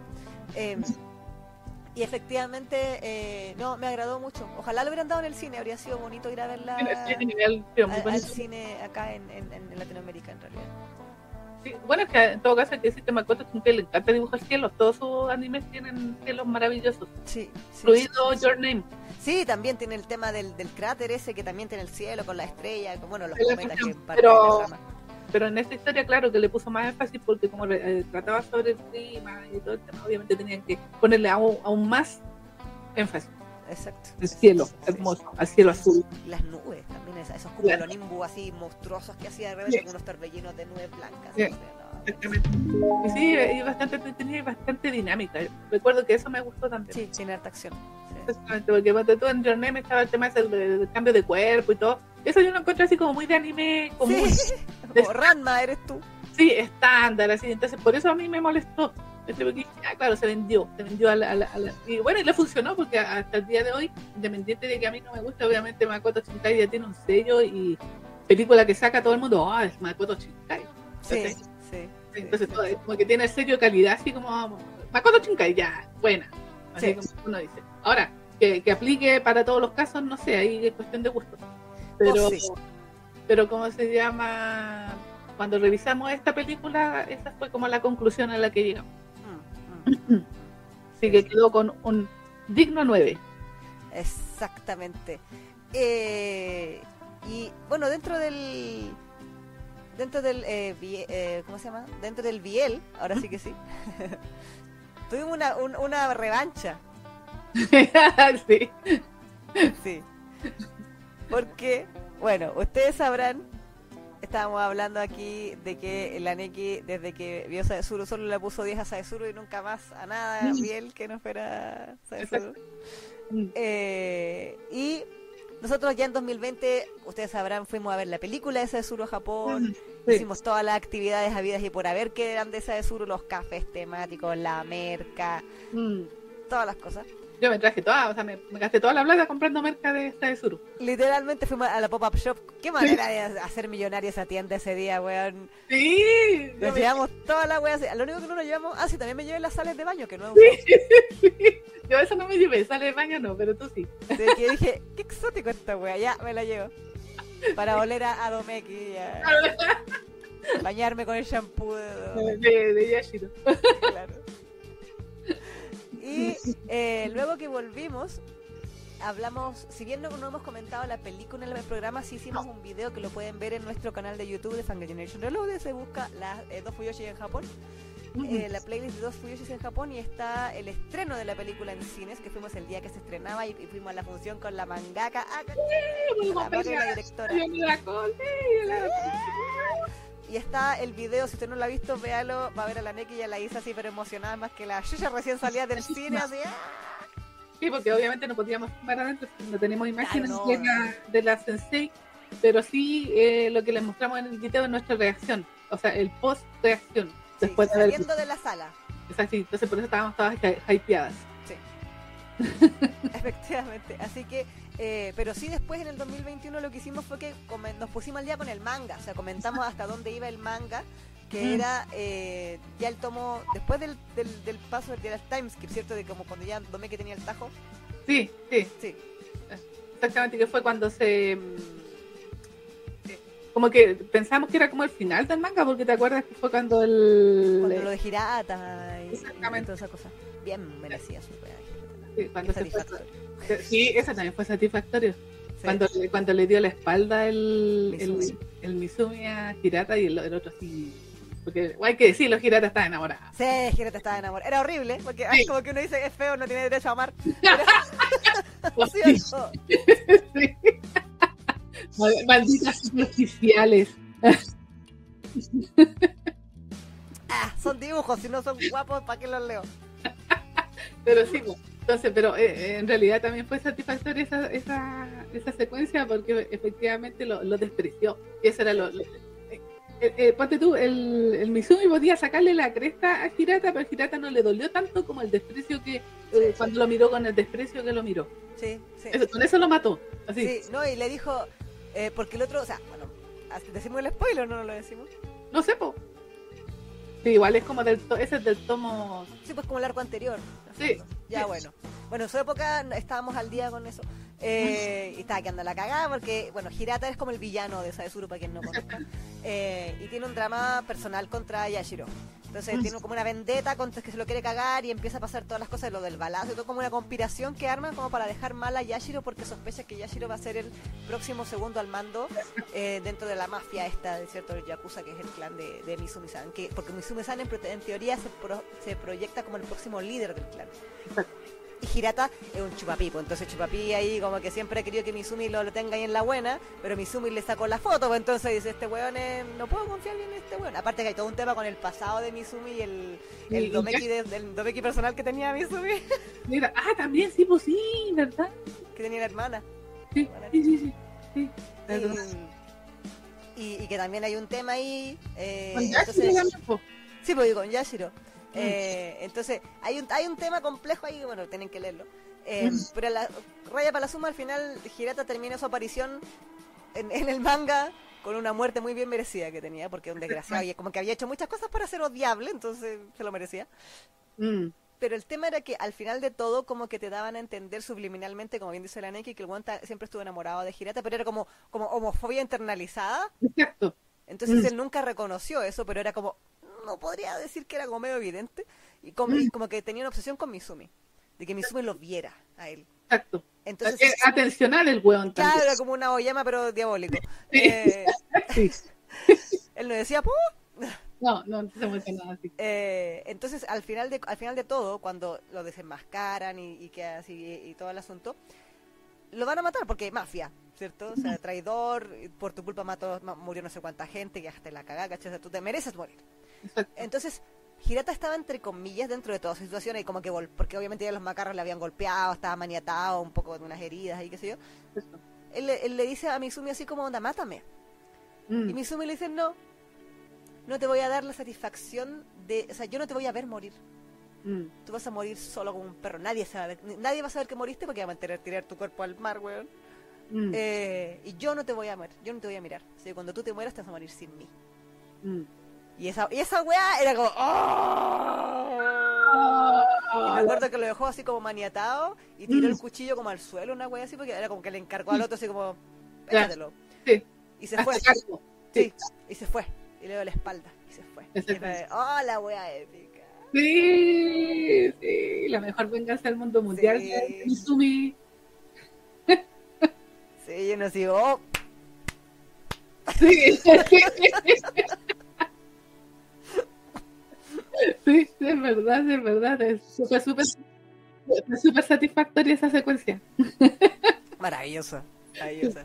sí. Y, y bueno, y eso también pasaba con el caso de Domiki y Yashiro, que ahí, como que ahí empieza como el, eh, termina como el primer gran arco de toda la historia, que era como la base de, completa, Claro. y, em- y empieza la segunda, que es cuando ya, eh, spoilers, se separan.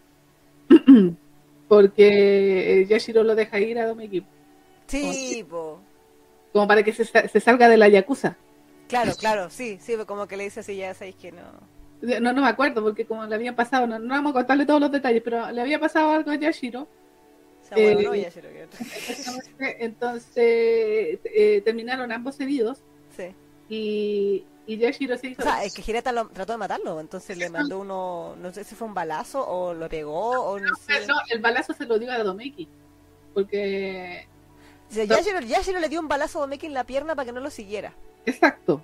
Sí, pero después cuando como que se enfrentó a Hirata pero salió perdiendo Yashiro y, y Hirata le iba a matar a Yashiro y llegó Domeki así como superhéroe a salvar a, Yashiro. a Yashiro, exactamente. Pero ahí fue cuando eh, cuando lo estaba tratando de defender a Yashiro que Domeki recibió el, el disparo. ¿te? Ah, Y, y ahí eh, Yashiro incluso eh, pensó de que. mm, Ah, claro, agarró una piedra y le dio un. un piedrazo a, a Hirata y ahí lo dejó inconsciente, ¿cierto? Sí. Supuestamente lo dejó inconsciente. Claro. Pero el asunto es que después Yashiro eh, eh, ve que está Domeki tirado, piensa que está muerto y como que se hinca y, y como que lo, lo va a tocar y de repente se pasa un avión y se escucha como un... Sí, y es porque el pirata no estaba muerto. claro, no estaba inconsciente, claro. Exactamente. Entonces algo le hizo a, a- a- y ambos terminaron heridos. Yashiro y Domeki. Mm. Domeki estaba más preocupado de Yashiro obviamente después cuando Sí, despertó. Kashira. Ah, el Yashira, en ese tiempo todavía Domeki era ingenuo sí, Era como sí, el- como muy bien lo definía Yashiro, era el pajarito que, que, que recién, eh, o sea, sale del, del cascarón y, lo, y se enamora de lo primero que ve. Claro, cree que su mamá y lo sigue para siempre, ciegamente. Exactamente. Entonces era totalmente ingenuo nuestro querido Domeki. Así que andaba ahí todo, todo urgido por eh, Yashiro. Y cuando se entera de que está vivo, se tranquilizó, pero resulta que Yashiro se hace, a- hace como vender de que él no, no recuerda nada. Claro. Entonces al final se terminan separando. Ah, Y ahí es cuando empieza el segundo gran arco, que es Claro. el que se está desarrollando incluso hasta el día de hoy. Ese no voy a contar muchos detalles porque la Isa no se ha puesto al día con Cesuro. sí, bueno, yo me acuerdo, yo, me- yo llegué hasta el reencuentro, que ese fue lo que Ya. comentamos en el, en el programa. Exactamente, que pasaron como cinco años ahí dentro de la historia y ellos no se habían visto hasta que están ahora estaban investigando el caso de un tipo que, que como que tienen eh, cosas comunes entre ambas clanes. Porque hay que decir lo que Domeki ahora está trabajando en otro clan. Sí, sí, Obviamente. como guardaespaldas de una niñita. Exactamente. Entonces ahí como que lo están probando para ver qué tan confiable es. Eh, y, y además también tiene los tajos que se hizo eh, en el arco anterior. Claro, claro, pillando. Entonces ahora tiene el tajito aquí en, el, en el, la, en la frente. la frente, más el tajo que tenía aquí de eh, cuando salvó, a- o sea, cuando tuvo la pelea ahí en, el primer- en- los primeros tomos. Claro. Así ahora tiene dos tajitos y ahora está. Y ahí es cuando empezó eh, la leyenda de Darmeki. Sí, porque ahora anda vestido de negro. Sí, sí, sí, exacto. Y ya no es tan pollito como antes. Claro, ahora está curtido por la vida. Exactamente, está curtido por la vida y ya, como que ya no, no le vienen con weas. Exacto. Sí, sí. Sí.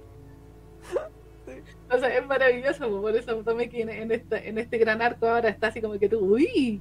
Sí, ahora dice, ¡ay por Dios! Domeki, qué galán. Domeki.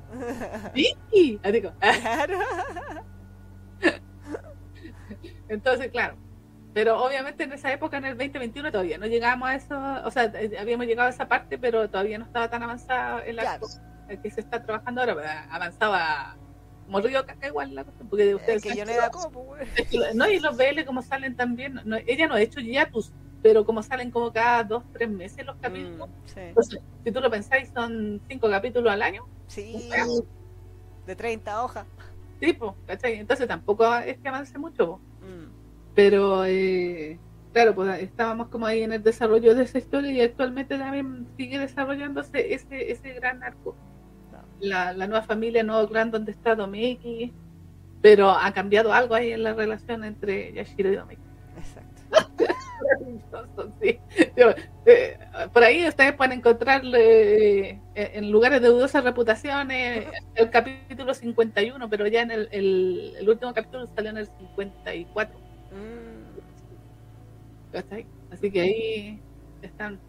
eh, eh, hay otras cosas que no le voy a contar para no spoilear porque son más recientes. Claro, claro, claro. Pero igual yo, yo estoy hasta el eh, 51. 52 leí el otro día. Así que no, pero está. ¡Ah! Bueno, es que ustedes saben, pues, bueno, cuando comentamos a Sur en, en aquellas épocas, decíamos de que una de las cosas que tenía muy buena este manga era que sabía trabajar la tensión sexual. Si usted Oh, quiere- Si usted quiere saber qué es tensión sexual en un manga, una manga tiene que leer Saizuru. sí, sí. Y, y a fuego lento, ¿ah? Porque a fuego lento. Muy lento. Tuvimos, tuvimos que esperar cinco tomos para que se comieran. Sí, en un biel, pues, weón. Sí. O sea, que fuera yo yo la weón. pasaron cosas antes. Sí, sí. como sí. tocaditas, chupaditas y todas esas cosas, Sí. sí, eso pasaron. Pero así como que, así con, con total, con todo, Sí, sí. eh, cinco tomos. Fue hermoso. Yo aún recuerdo a la Neki en el avión. Sí, así como está. Y, le apagar, y, la, y la, la, la- gente del avión fue mala onda y le apagó las luces de arriba. No pude leer, sí, no pude ver la Entonces, como el avión todavía no- Y el avión ni despegaba, pues, güey. Siempre si no es tan tarde, ¿por qué no apagan las luces así como váyanse a dormir? Sí, maldita Sí. Así que yo me acuerdo, como teníamos asiento de ventana, la Neki se pegaba a la ventana para ver con la luz de afuera del, del aeropuerto, ¿sí? Mira. A ver, sí. Y el capítulo, el tomo 5, que salía el día que nos veníamos. Entonces la Neki fue esa mañana a Ikebukuro, solita, mientras yo terminaba de aspirar la casa. ¿Verdad? Sí. Eh, porque venía- iban a venir de, de, de la empresa a revisar que estaba todo limpio, pues no nos cobraban casi como, te dejo cochino, pague. Sí, pues. Eh, así yo ahí aspirando, haciendo las tareas del hogar. Y la Neki fue en la mañana, a primera hora que Bukuro a comprarse el tomo 5 que salía ese día. Ese día, entonces tenía que puro llevármelo sí o sí. O si no iba a tener que encargarlo. Exacto, claro, no, sí fue de acuerdo. sí fue. Así que llegué tempranito y que voy a, a, comprar el, el tomito. Sí, eso fue en 2017. Sí, sí, Sí, sí, porque en 2020 ya era la película y todo, entonces sí. exacto. Sí. Pero, sí. Sí, pues entonces por eso, de- desde aquella época, de, de hecho, a mí lo que me pasó con Saizuru, eh, me compré el primer. Yo me acuerdo que cuando viajé en el 2015, me fui a dar una vuelta ahí al, a, a esa galería donde tú podías encontrar cosas más viejas. No. ¿Nakano? Es Nakano Broadway. Ujú. Y, y me compré los tomos de Saizuru en japonés, pero como estaban en japonés no cachaba nada. Claro. Pero me llamó mucho la atención el tipo de dibujo porque hay que decir que Yoneda Dako eh, se acerca más a Steinen que al PL común, por el estilo de dibujo. Sí, el por muy de lo-. Sí, de lo, por el estilo de, de dibujo, eh, la forma en que cuenta y las historias que cuenta, porque esto de la Yakuza, porque a- algo que le tira muchas flores a Yoneda Dako, que ella ha sido muy eh, realista para Mm. contar lo, lo que es el mundo de la Yakuza. Sí. Efectivamente, o sea, sin, sin, sin tanta fantasía ni tal cosa, más o menos está, no, no así 100% real, pero eh, bastante cercano. Entonces, claro, pues cuando yo lo vi la primera vez, como que lo vi en japonés y no le, eh, sinceramente no le encontré mucha gracia porque obviamente no entendía lo que estaba pasando. Claro. Pero después to- tomó Domo la, la licenció en España y me la compré. Y me acuerdo Pero que que Trina no vuela. el pájaro que Trina no vuela. Y, y los primeros tomos que me compré me los comí, me los comí en un fin de semana, porque estaba así. Y de ahí empecé a hipear, a hipear así muy, muy pesado con Saizuru y no paré. Y de ahí viene la nota 10 eterna. Sí, sí, sí, yo me acuerdo que la Neki, tú me prestaste los tomos en Japón, me lo prestaste para leerlo, para, para que hiciéramos el especial de Sesuru. Eh, y bueno, yo lo he comentado que al principio a mí, como, como yo soy muy fijona del estilo de dibujo, a, a mí me pasó lo contrario, que como que el dibujo no me convencía mucho.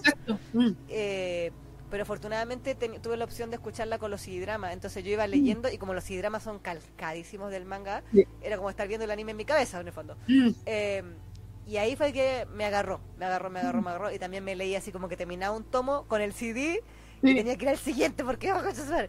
Entonces, eh, efectivamente, Saezuru tenía ese efecto. Yo todavía no entiendo por qué Chucha no le puse el 10 en, en 2018, no sé cuándo fue que le Sí, que comentamos. Eh, pero me quise reivindicar en esta oportunidad cuando comentamos el manga de nuevo Sí. para sacarme encima todo el troleo que autoimpuesto y compartido de, de todo el tiempo. Eh, que el- pasó efectivamente que ahí le puse 10 y la Neki le puso 10 y por eso fue el Biel mejor evaluado 2021 porque tuvo 10 de 10 Exactamente, tal cual. después de, de años de que la Neki no le ponía 10 a nada porque no era Saezuru, así que porque no- Pues sí. básicamente. O sea, el, el único segundo 10 que puso en esos años fue a Saizuru de nuevo. Sí, eh, para eso. Hasta el día de hoy, ¿ah? Sí, sí. Es ese 10 en 2021 que fue el que la Neki puso en- al, al manga de Saezuru parte 2. Mm, Es el último 10 en Biel que la Neki ha puesto en la Sí. historia del programa. Tal cual, tal cual. Los demás se han acercado con 9, 9, 5, 9, Claro. 8, incluso, pero, eh, pero nunca el 10. Exacto. Bueno, y ahí también vino, o sea, está el tema de la película, también está toda la influencia de eso. Y bueno, también ahí, ese año supimos el tema de Loba, porque ahí también le pusimos otra nota.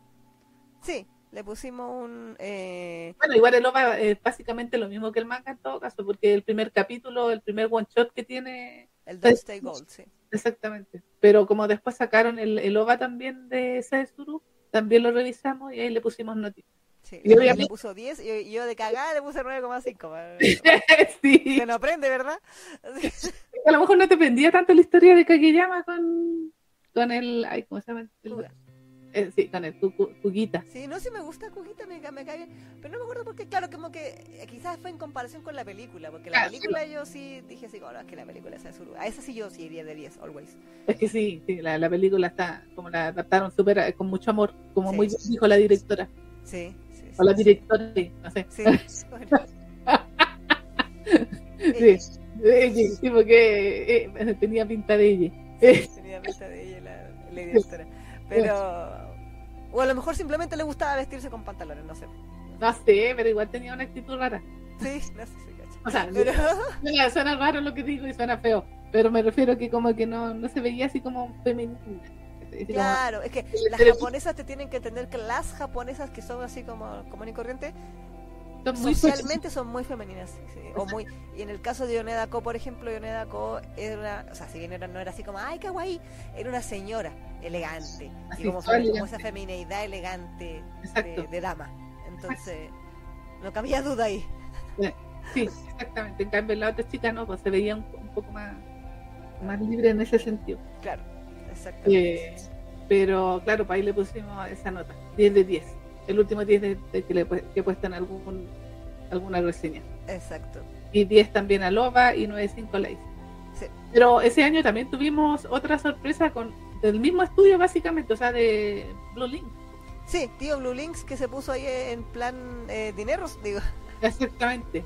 ¿Ese era el sello así como oficial de Fuji TV era o era el Sí, otro? sí, eh, sí, Fuji TV eh, a- a- creó Blue Links como para hacer esta mezcla. La creó en 2020, por eso que fuimos Claro. al 2020 y todo. Eh, sin embargo, si bien la película nosotros la vimos en Japón, de hecho viajamos a Japón para ver la película, así, así de comprometidas con la causa. Sí. Eh, esta otra película la comentamos en 2021 porque eh, esperamos a que saliera el Blu-ray. Exacto. Y de, bueno, y que de hecho que se estrenara, se estrenó esta película en Crunchyroll Mm. con subtítulos en español, ¿cierto? Que es la película de Given, ¡Sí! la otra franquicia de, de- del Biel, así que, que da mucho dinero. Mucho dinero hasta el día de hoy. Sí. De hecho, día, bueno, en la contingencia hablamos de que se viene la nueva película de Given, Sí. que va a ser la penúltima porque ya confirmaron una segunda parte de la misma historia de esa película. Exactamente. Y ahora va a salir más manga, entonces después te apuesto que viene una ova de, de la historia. No, si tenemos Given para rato, si eso de que era el final era puro, puro humo, puro. Sí. Era como el final de Naruto, weón. Claro, claro. Así como que todos estemos, oh, pero miren más. Eh, Eh. Exactamente. Y bueno, pero en todo caso, ahora yo, yo me, a- o sea, bueno, yo le puse 9 a la película de Given. A pesar de que está mi maravilloso capítulo 28 en, en- en la película. Para que veáis. Le puse 9 aquí. Bueno, a mí Given me gusta por muchas razones, pero no por las mismas razones que le gustan al, al- al resto de la gente. Sí, el capítulo 20. se le- Sí. No, y por toda esa bola, sí, porque a Given como que le tratan de encaletar toda una, un, un activismo que, Ah, sí. que, que no tiene. Eh, sí, totalmente de acuerdo. Sí, sí, sí. Porque aunque ustedes no lo crean, Mm, a- antes de decir que Sasaki Tomillone venía a revolucionar el biel, Sí, la misma gente decía que Given venía a revolucionar el biel. Exactamente. Entonces le pusieron un activismo que yo siento que no, no, no- nunca ha sido tan... A lo mejor la mangaka ha dicho, sí, es que yo no quiero hacer un biel como los otros biel. Ya, Yo nunca he visto que ella diga eso en todo caso, ah, por si acaso. que- No sé, no sé. Yo creo que lo leí en alguna parte. ¿no? Ahora, no sé si la fuente era fiable o no. Pero creo que haber leído de que ella como que no, no quería ser como lo- los clásicos bien, así como que le diera tanto énfasis a lo, a lo sexual. Y. Ah, bueno, eso sí. Bueno, es que por el tipo revista también, porque la, la- eh, recordemos que Given sale en la Cherry Plus. Exacto. Y la Cherry Plus es como súper, no sé si decir PG-13, pero eh, es como para adulto joven. Entonces, tiene un tipo de historia, de historias, maneja historias que usualmente no se centran en la suculencia, ¿no? Como por ejemplo la Lynx o Claro. la Cupa, que son 90% sexo esa weá. Entonces, ahí es como, eh, la historia es secundaria. Entonces, eh, es un tipo distinto de público en realidad. Exactamente. Pero, claro, pues, por eso digo que no me gusta por las mismas razones, porque cada vez que tú habláis de Given con alguien, como que se, emociona y dice, ay, sí, es que, ay, sí". Eh, y, es como el, el Biel que, que, no, que no es así como tóxico, o que no es esto, que no, o que no tiene eh, falsos estereotipos y trata de abrir la cuenta ay, sí, es un Biel, nomás la weá. Igual es un Biel. Sí, es un bien igual. e igual tiene toxicidad, porque si uno lo piensa, la relación de Ugetsu con Akihiko era la wea más enferma del universo. Exactamente, ¿no? Y también provocó en su época también eh, polémica. ¿Verdad que lo funaron, lo funaron a calle? a calle sido uno, uno de los funados de Given, que esa era una sorpresa, porque a Given todos le tiraban flores. Claro, pero lo funaron. Sí. pero a, a Kihiko sí, lo, lo funaron así eternamente, tan- cuando salió los- el capítulo en el manga y después cuando salió en el en, Sí, el- salió- fue trending topic en Brasil, creo que también fue en Argentina. en Argentina con todo el tema. Sí, todo el tema. sí. Pero, pero sí, para mí me gustó por el capítulo 28, si no es chiste. Porque a mí siempre de Given, personalmente, me ha gustado más la historia secundaria que la de em, Mafuyu con, con Uenoyama. Y es más, me gusta más la historia de Mafuyu con Yuki que con Uenoyama. Ah, eso digo que Given a mí me gusta por las razones que no le gustan al resto de las personas. claro. Porque, eh, o sea, no, yo no soy defensora de Yuki, pero la historia de Yuki, que es la que está subyacente en toda la historia, porque Sí, al final todos sí, tienen sí, que ver con Yuki, Sí, todo. sí. todos, E incluso la película que va a salir ahora, o la de exactamente, exactamente. Eh, ¿Cachai? Yo siento que el personaje es demasiado poderoso en ese sentido, pero además me, me provocó eh, emociones muy fuertes cuando vi la serie. Mm, mm. Como que, o sea, por, por todo el contexto que ustedes ya saben, porque no Sí. lo vamos a decir aquí, porque si no, no te monetiza. Claro, se Este- desvivió. se desvivió. Exactamente, entonces, pero cómo lo plantean en Given a mí me gusta mucho porque es como doloroso y no sé, tiene, y tiene un ambiente que era lo que estábamos hablando en la primera parte de este programa acerca de la música. Sí. Eh, que la, la nueva película viene con la música que le ponían a Yuki o la historia de con Mafuyu y Yuki. Claro. Así como que, ah, como que me para los pelos la wea. Eh, Sí, no, sí, la historia es potente. mm. Entonces esas son las razones que me gustan, pero además como yo soy fan de, de la pareja secundaria, y, y me disfruté mucho toda la, la toxicidad de Ugetsu con Akihiko. Eh, Eh, obviamente la película, como vino a retratar la pareja secundaria, la, la resolución de la, de la historia de la pareja secundaria, claro que la amé. pues. claro, pues era de tus personajes favoritos, básicamente. pues, entonces. Exactamente, pues, así que no, y uno quería ver, porque eh, paralelamente yo había leído el manga, pues, Mm. Entonces, porque como la está sacando Milky Way, después, bueno, en, Latinoamérica ahora la saca Panini. Claro. Eh, yo más o menos iba al día y sabía, y por eso te hueveaba tanto con eso, ay, quiero ver mi capítulo 28. Sí, siempre le decía, mi capítulo 28. Era el final de la película, que yo la amé, la amé con todo Entonces, por todas esas razones, ay, ay, ay, eh, le puse 9. Exacto, sí, no, a mí me gustó mucho la peli.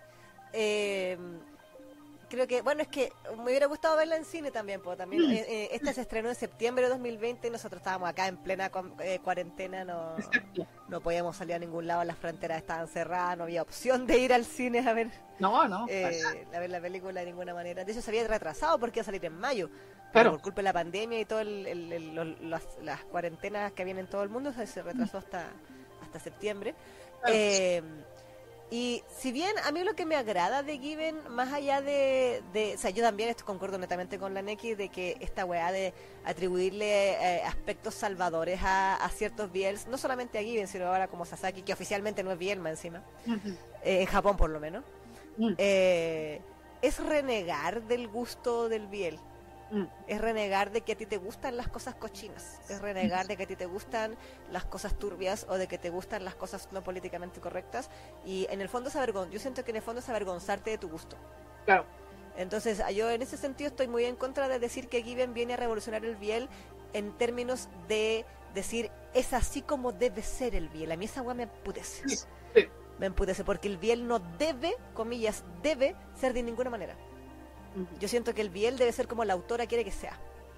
Mm. Si la autora quiere hacer una historia linda, que la haga. Si quiere hacer una historia triste, que la haga. Si quiere hacer una historia turbia, que la haga. Si quiere hacer una historia sangrienta, que la haga. Y todos esos van a ser Biel igual. Lo hemos dicho mm. muchos programas, ustedes sabrán. Mm. Entonces, yo lo que sí le reconozco a Given es que Given eh, tuvo, o sea, fue capaz de hacer mainstream en cierto sentido el Biel más digerible Claro. Porque es verdad que Given, no es que, insisto, yo, no siento que Natsuki Kiso haya reinventado la rueda con esto.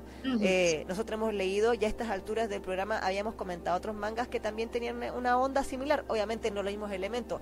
Given tiene la gracia de que como está centrado en la música, podéis agarrarla por el lado de la música también, eh, como, lo, como lo que hablábamos en la sección anterior de con Sentimental, que hagamos los conciertos, haga, revivamos las canciones, lancémosla en Spotify, como aprovechar toda la tecnología actual mm. para potenciar a nivel de marketing, ¿cierto? Una historia al punto de que le quedes, de que literalmente le estás adaptando todo, estás adaptando la ova, estás adaptando la película, estás adaptando cada capítulo del manga lo estás adaptando porque es comercialmente rentable.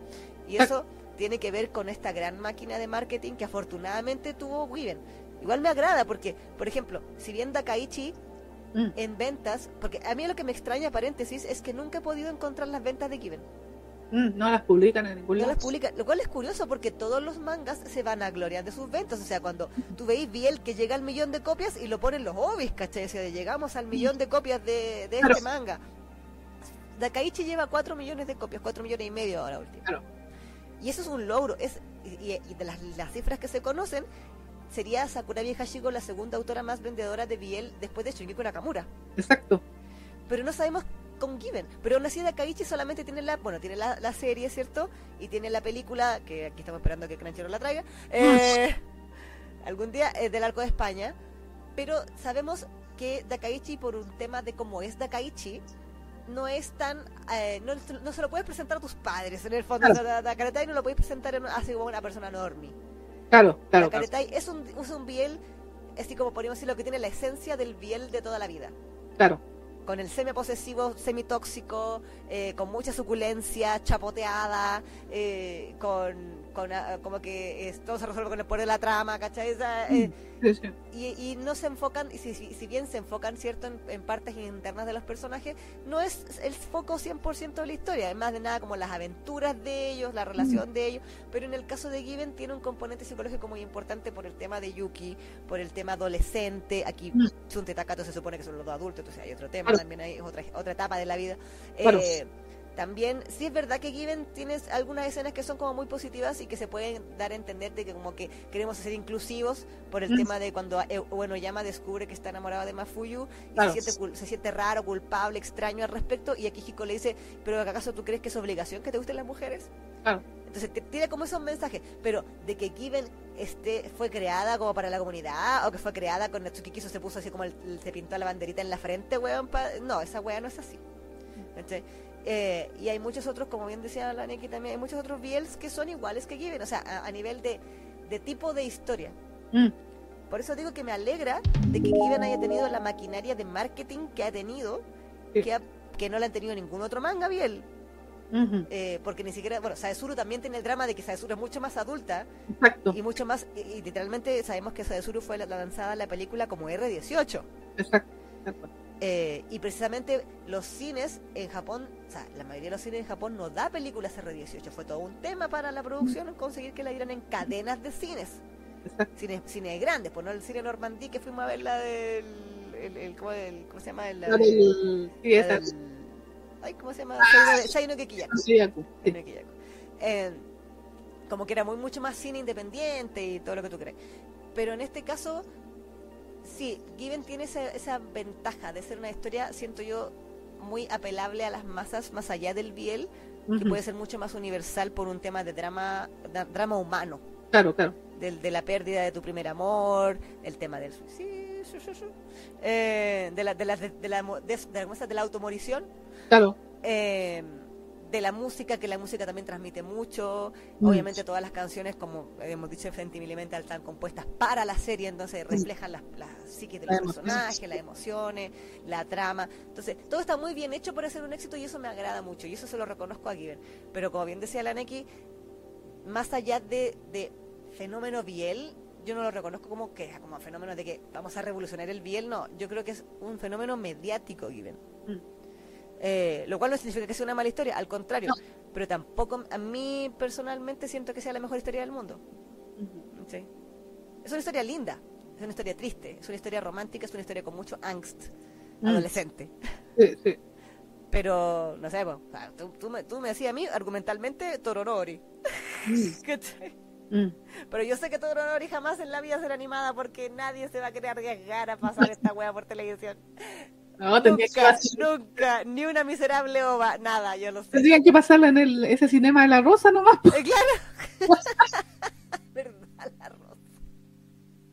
Y fue donde vimos Seino no Ki- Ki- Kiyaku. Sí, sí, sí. Alias el Normandí de Tokio. Exactamente, que ahí dan eh, pues, funciones R18 y no hay problema y todo. Ahí tendrían que dar toda una hora y si quisieran una adaptación. Exacto, sí. Directo, directo a, a OVA. así. Sí, sí. Sí, tal cual.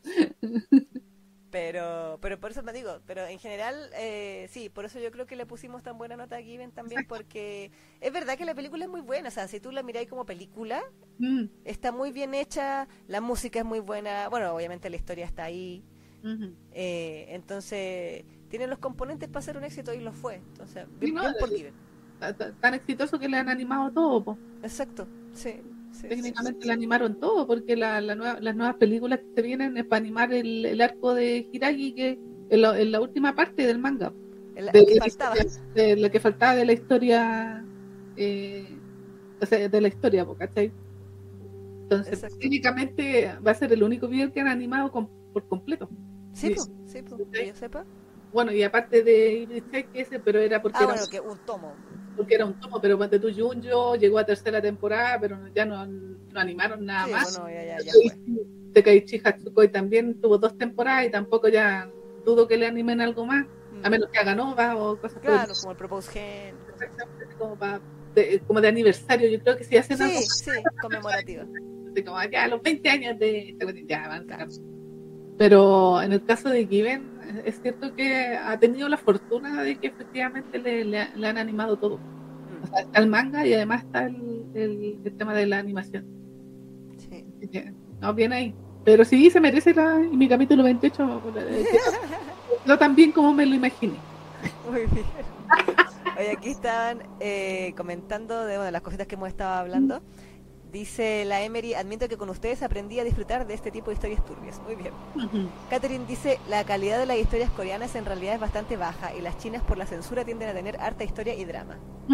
Eh, Sheila también decía, a mí me gustaba mucho las escenas de la lluvia de Tenki no Ko y los Mm. charcos, era algo curioso pero bello. Mm.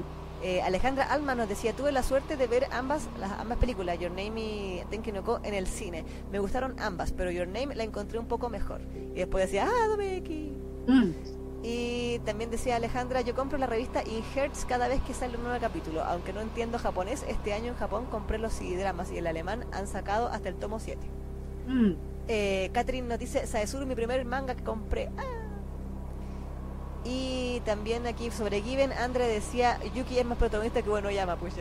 Eh, sí. sí. Y dice, sí, la gente vota sus frustraciones y castigan a los que sí aceptamos nuestros gustos, por lo que hablábamos. de- Mm. Y Alejandra dice, Takaichi fue mi primer anime BL y después de sorprenderme me encantó.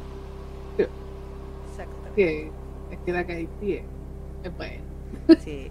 Y eso que el, cap- el primer capítulo de Dakaichi del anime fue cambiado para poder salir en televisión, porque... ¿Verdad? Pues sí, ¿verdad? Que esa fue una de las primeras cosas que tuvo Dakaichi. ¿Verdad que le cambiaron esa? Evidentemente fue cambiado porque ustedes saben que lo que pasaba ahí, Sí, lo que pues, hace Chunta con... hace lo que hacían todos los semes de los BL de los 90. Mm. Sí, exactamente. Todo, todo, todo. Exactamente lo mismo, es un clásico. Sí.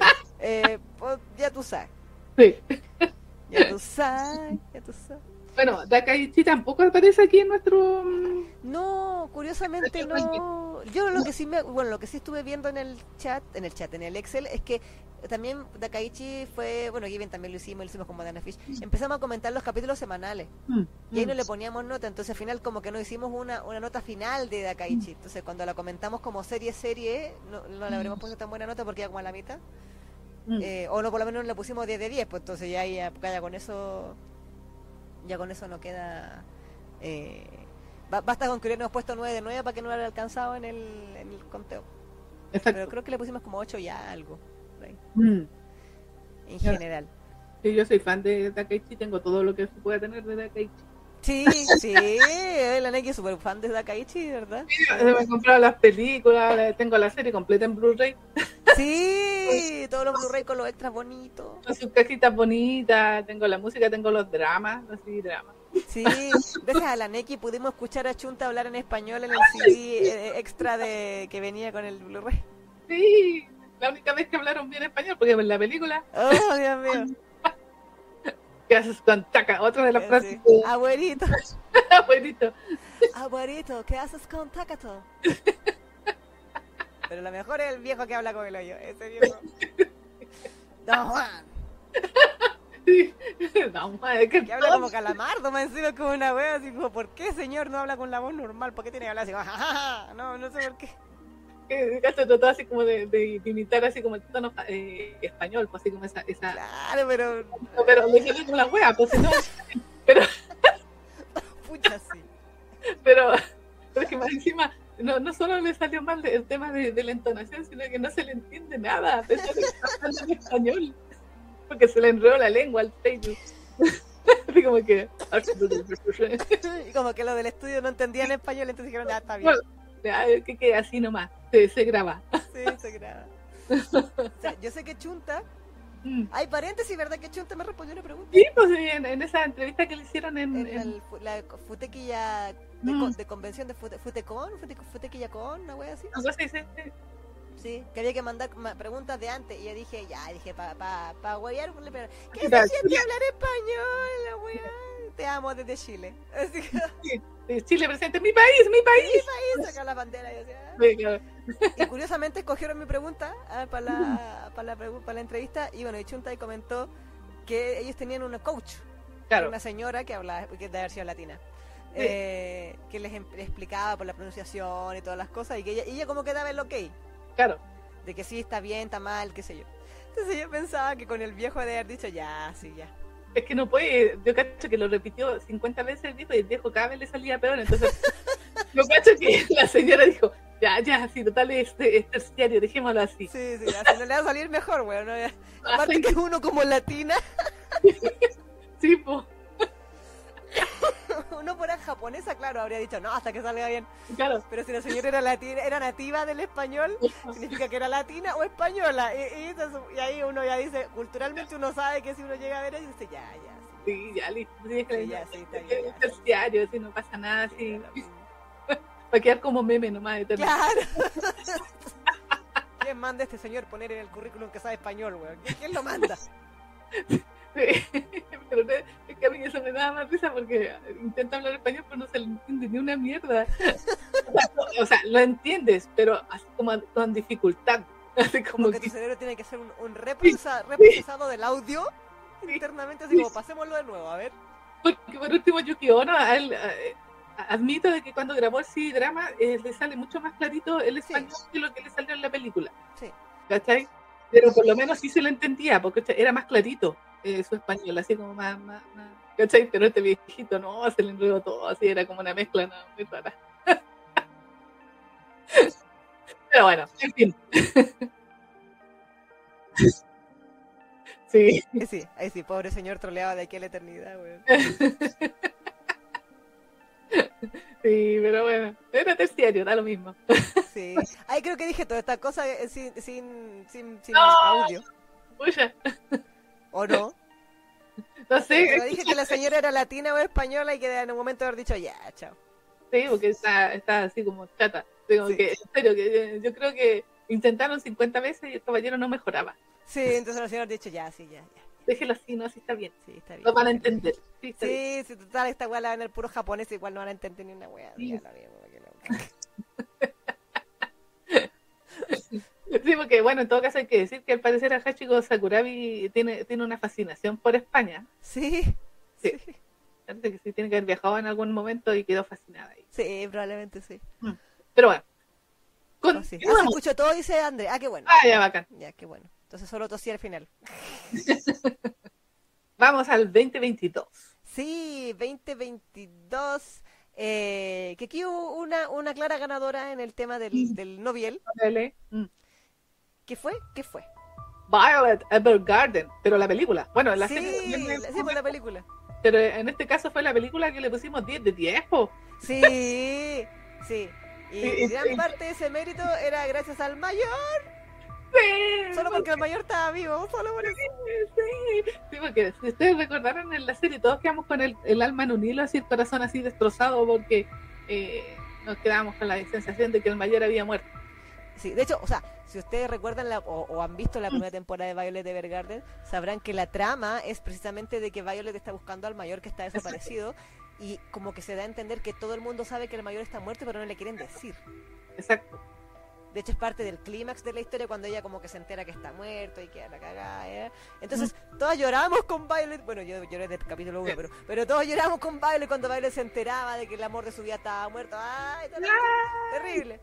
Y como que en al final de la, de, la, de, de la serie nos daban como una esperanza de que el mayor no estaba muerto, andaba de parranda. Pero era como así nomás, como que al aire Claro. al aire. Y en la película, gracias al póster spoilero que estamos viendo en este momento, que era, era la, imagen oficial, ¿ah? La imagen oficial. Medio spoiler en todo caso. spoiler, el mayor está vivo. Entonces, entonces todo Japón se puso de pie. y Latinoamérica unida también, el mayor. Sí. Pinche mayor, weón. Bueno, todos nos pusimos felices cuando lo vimos y dijimos, ya está vivo. Pero Sí. ya, no, ya no es la persona que, que conoció Violet. Claro. claro. Tiene como otra personalidad. O sea, Es- no- es un veterano de guerra, por eso Es un está veterano todo de guerra. traumado y, y mutilado. Exactamente, entonces ya como que ni siquiera quiere ver, quiere ver a Violet. Sí. Que eso fue doloroso. Sí, sí, sí. Bueno, y más encima está manco y tuerto. Está como Levi. Sí, sí, sí. Como decís tú, poner fiado. Está nerfeado, sí. Pero igual seguía lindo. Sí, sí, porque Giovanni. Sí, sí, porque Iván ustedes saben que tanto a las niñas como a los niños los dibujan bonitos, entonces Sí, gracias Kyoto Animation, por favor, concedido. Exactamente, así que, pero bueno, aquí fue épico cuando realizamos esta película, el hecho de que nos reímos mucho con la saca de cresta del mayor.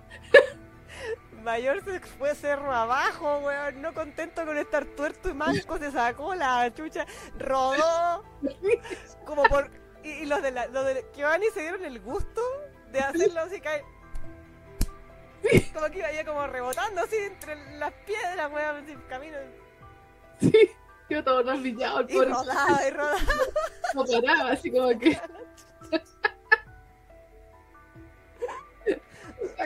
En su momento, igual traté de aguantarme la risa porque era un momento emocionante, o Sí. sea, como el clímax de la película. Ay, sí, corre para verla, al fin se le pasó el ahuevonamiento. qué Sí. Eh, pero la sacada de chucha, no. Si uno la ve sacada de contexto, es la mejor caída de la historia del anime, weón. Es que lo que es que es cierto. Lo que Iván se dio el gusto de darlo con detalles esa saca de chucha. Faltó la cámara lenta nomás. Pero en serio, rodó, rodó y así como. Y me acuerdo que nos reíamos tanto cuando la revisamos en el programa, así como que ah, creo que hasta así se me caía la lagrimita tanto que nos reíamos. Probablemente sí, no lo dudo, no lo dudo, sí, verdad. Verdad. Pero igual estábamos felices, yo creo que eran lágrimas de felicidad porque Sí. era el mayor que estaba vivo y por fin, como dice la Isa, se, se le acabó el ahueonamiento porque hay que decir que el mayor durante toda la película se pone bien hueón. Sí, sí, sí. Y obvio- sobre todo uno que vio la serie y uno sabía lo que había sufrido Violet por el mayor, y uno, o yo era Team Violet, pues entonces era como que todos queríamos que Violet encontrara al pinche mayor y se casaran y fueran felices, tuvieran hijos y toda la weá, y tuvieran un perro y una casa en la montaña, lo que fuera.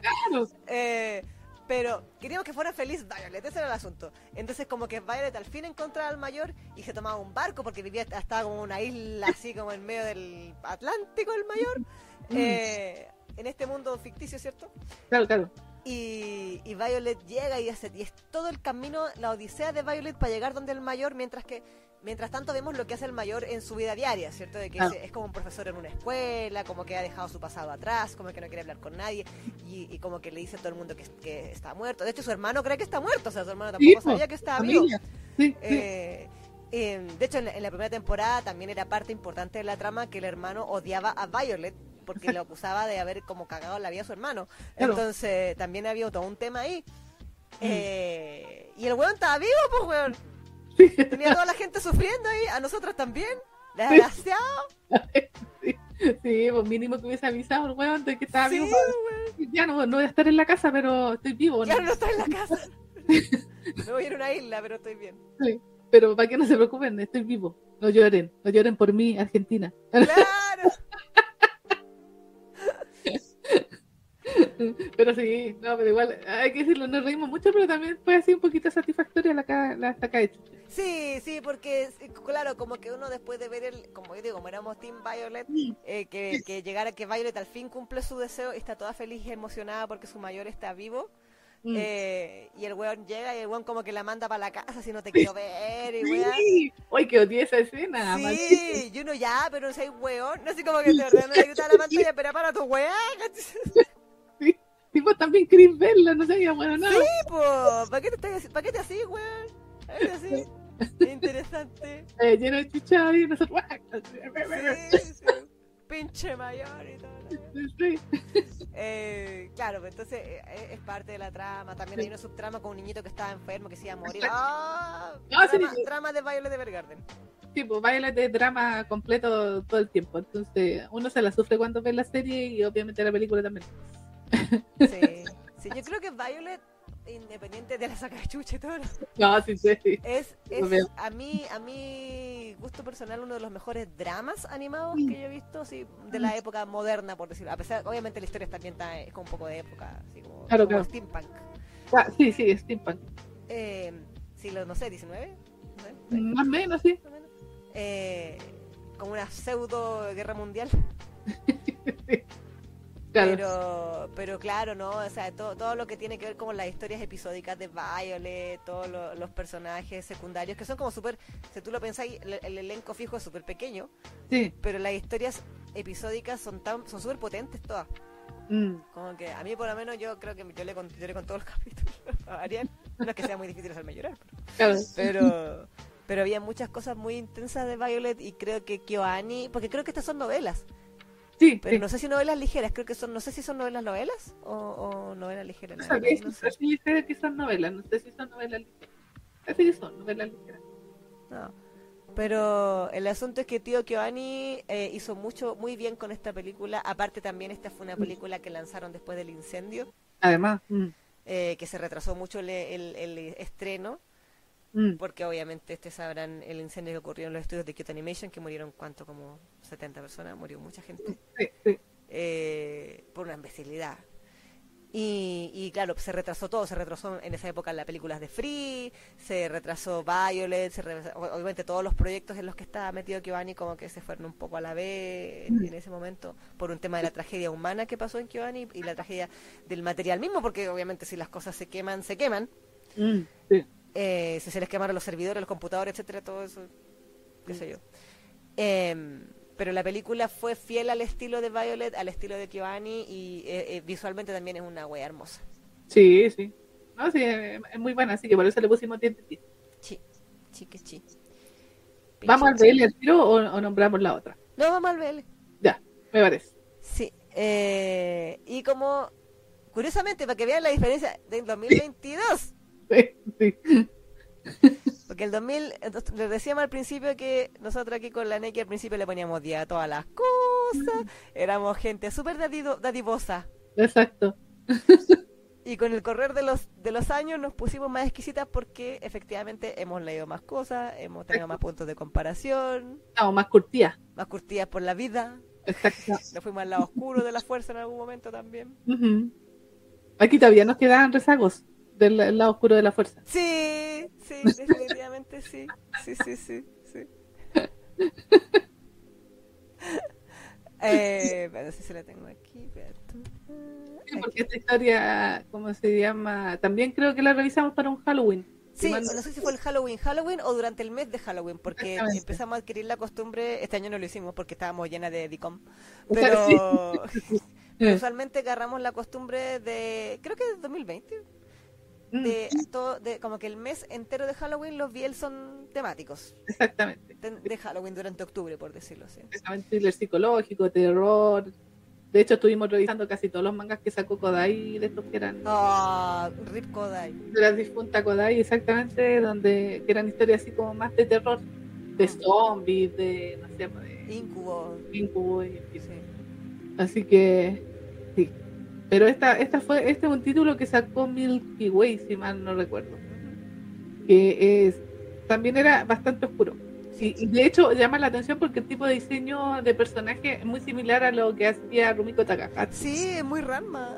Muy Ranma el tipo. Es muy random. Estamos hablando, está la, la imagen es que no tiene Sí, nada. sí la tengo. pero Dámela cuando le y la pongo. Ah. Eh, se trata de Total Eclipse of the Eternal Heart. Es Exactamente. un manga de un solo tomo, autoconclusivo, Sí. que está ambientado también como en la época de principios de, de, la- de, nove- de 1900, yo creo, Claro, sí, sí. bueno, donde nos contaba la historia así como de una reencarnación media, o sea, de un, de un tipo que no moría, Sí, exacto.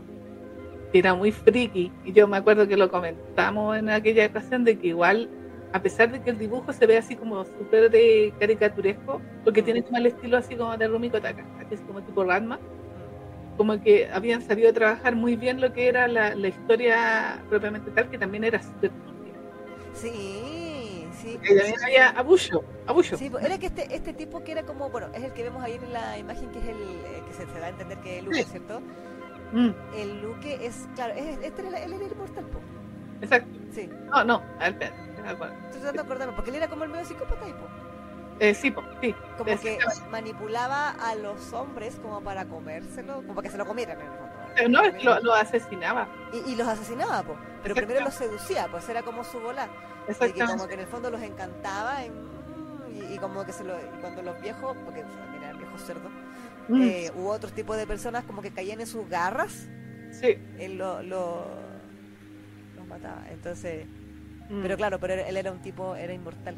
O sea, sí, pues era- había algo había había como un componente eh, mágico así como medio misterioso que él como que estaba pagando como una especie de karma por Sí. algo que había hecho en su pasado. Sí, sí, Entonces por eso no podía morir, exacto. pero a la vez era eh, era bastante malvado.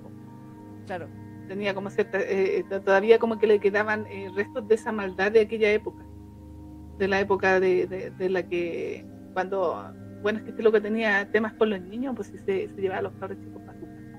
¿Verdad, po? ¿Te acordáis? Ahí está. Era que él ahora estaba como metido en el cuerpo de un niño y no podía Sí. crecer, pero Sí. originalmente él había sido como un... un- mm, Sí. eh, Exactamente. ¿Verdad, po? Y mataba a los niños.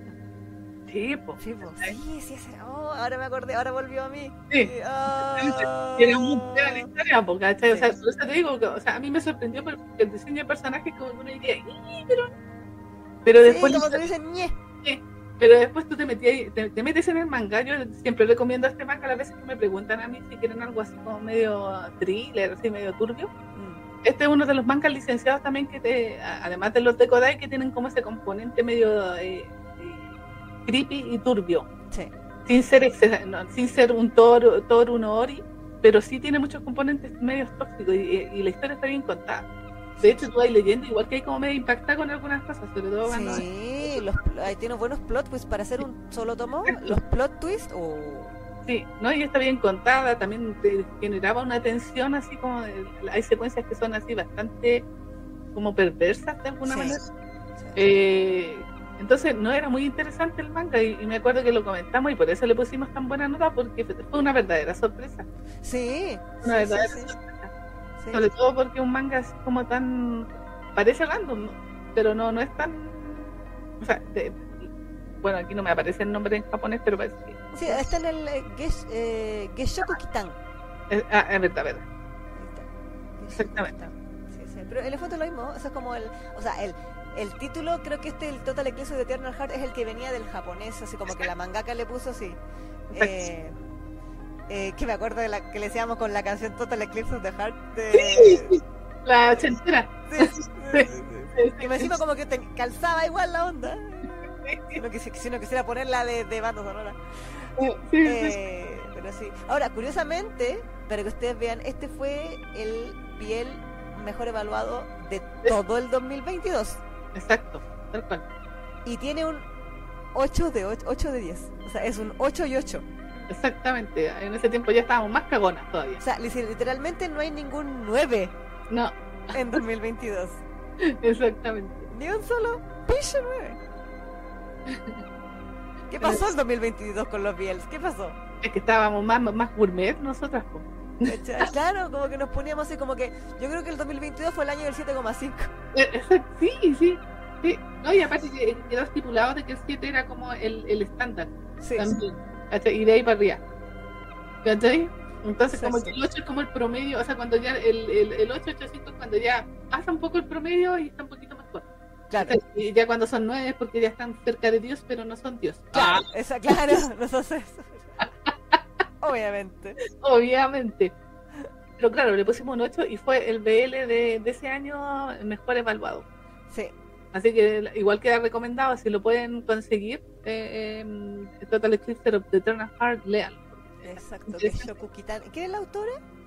Eso mismo me, estaba, me estaba preguntando.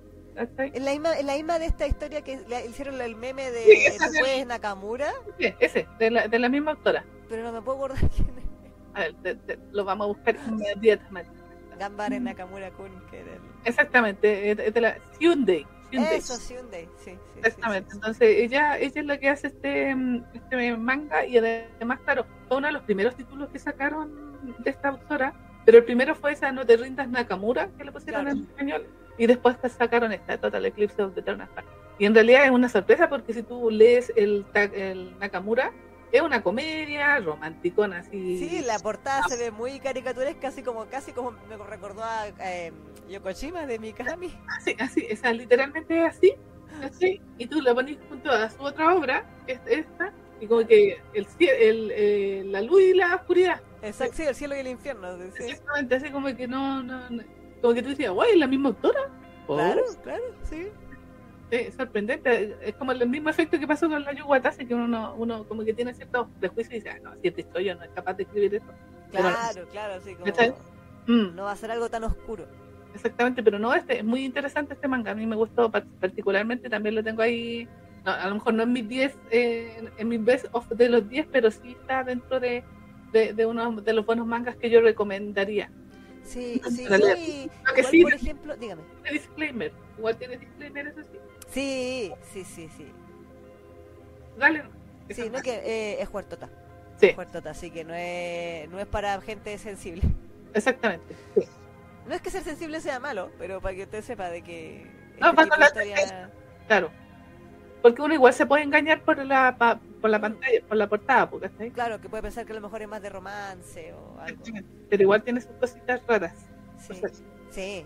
Eh, no, el tema eh, es aquí con este con este manga, creo que en- es una de las buenas historias de, de las que hemos comentado que tienen que ver como temática de thriller, terror, eh, suspenso. Igual, dentro de todo, sabemos, ustedes sabrán, aquí en el programa somos fan de la toxicidad, somos fan de Mm. los thrillers, somos fan de... Pero cuesta encontrar. Sí, no hay, no hay tanto. No hay tanto, o sea, como que busqué no sé, pues ponte tú, eh, incluso si uno, me acuerdo que lo buscamos para el video de, de, de la- del Vial de Latam, le poníamos, poníamos, poníamos la etiqueta, ya, ¿qué, ¿qué mangas hay en la etiqueta? mm, X. Y igual había algunos que no eran tan tóxicos, No. o no eran tan Mm. thriller, o no eran tan X. Eh, entonces que este, este tipo de historias son escasas. mm, sí. No, Lo no son- bueno sí es que la mayoría, es que la mayoría son buenas, o sea, son escasas pero son bien hechas. Exacto. Así que si algún día usted dice, estoy en modo Halloween y quiero leer algo así como oscuro, así como ad hoc a Medio la ocasión, Sí, medio medio sobrenatural también, también. Puede, puede leer este Total Eclipse of the Eternal Heart. Está, eh, está licenciado. Lo puede conseguir en tiendas. Si exactamente. acaso. ¿La tendita Fuyoshi le, le queda? No, no me quedan este. Se fue la- hace tiempo ya el último que me tenía. Ah, bueno. Pi, pi, pi. Ah, ¿Y algo de Shunde Nakamura o alguna otra cosa de Shunde? no, esa también la, no, nunca la traje más porque No era muy popular. no era muy popular. O sea, al principio cuando recién salió creo que todas estaban detrás de esa. Por, Pero, la, por el meme. pero después como que mm, como que todas ya se consiguieron su copia y ya dejaron de comprarla. Claro. Porque tampoco, tú caché que tampoco es mucha la gente que compra manga. Sí, pues, sí, pues, Mm. no, sí.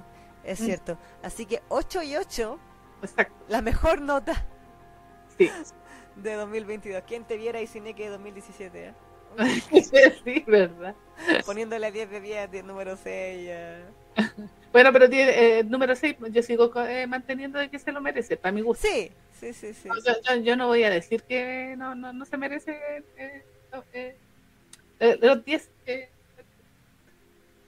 Sí, pero yo creo que igual hay, hay cosas que hemos visto en Ah, sí, po. posteriormente que, claro, o sea, que son más, más biel, por decirlo de alguna manera. claro, claro, claro, claro. Sí, sí, sí. Eh, que ahí, que ahí palidece el número 6 en comparación.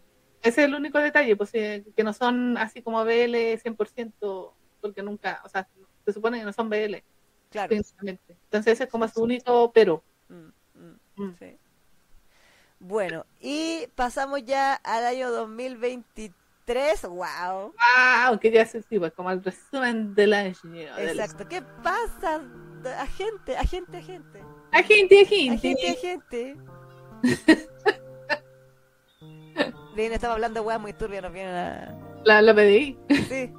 Y a mi cabo, no. No voy a portar bien, voy a leer solamente esa saqueta millano, no me pegues. Te acusaron, Lisa. Sí. Bueno, eh, y en el 2023,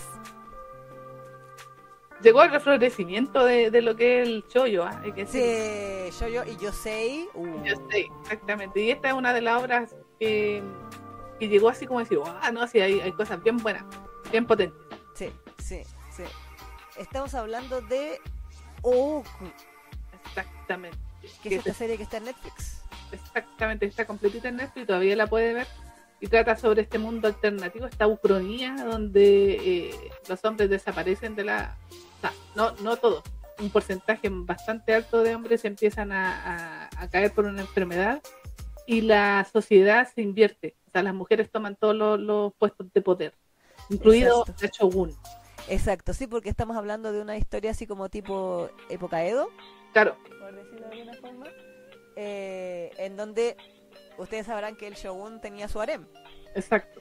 Entonces aquí la shoguna tiene su harem de hombres. Sí, El sueño de la piba, como decíamos. él. sí, el sueño de la piba. Eh, y bueno, nos, nos van contando diversas historias, tanto de la shogun actual Claro, como de sus antecesoras. Y entre medio nos van contando la historia de cómo, cómo fue que el mundo se dio vuelta. En el fondo. Aparentemente, por lo que cuentan ahí, esto es algo que se limitó solo a Japón, como Japón es una isla. Claro. Eh, apareció de repente en algún en un pueblito esta enfermedad que era como una especie de peste Sí, eh, y que solo le daba a los hombres sí, y los mataba así en dos semanas y cagó. Mm, Se, sí, pero pues, caían como moscas, literalmente los hombres caían como moscas hasta que en el fondo, si bien en aquella época por un tema social las mujeres, como lo mencionamos en ese programa, estuvimos como cuatro horas hablando de Goku porque estábamos fascinadísimas, así que vea, si usted quiere ver todo sobre Goku, vea el capítulo donde lo, lo analizamos. Lo, sí, reseñamos. Exacto. Em, te muestran todo el proceso de cómo la mujer, en el fondo, que hasta ese momento por un tema social le había estado eh, relegada a, de- a estar dentro del hogar, ¿cierto? Cumplir su papel de esposa, madre, qué sé yo. Eh, por el hecho de que los hombres había que proteger a los que quedaban, Exacto.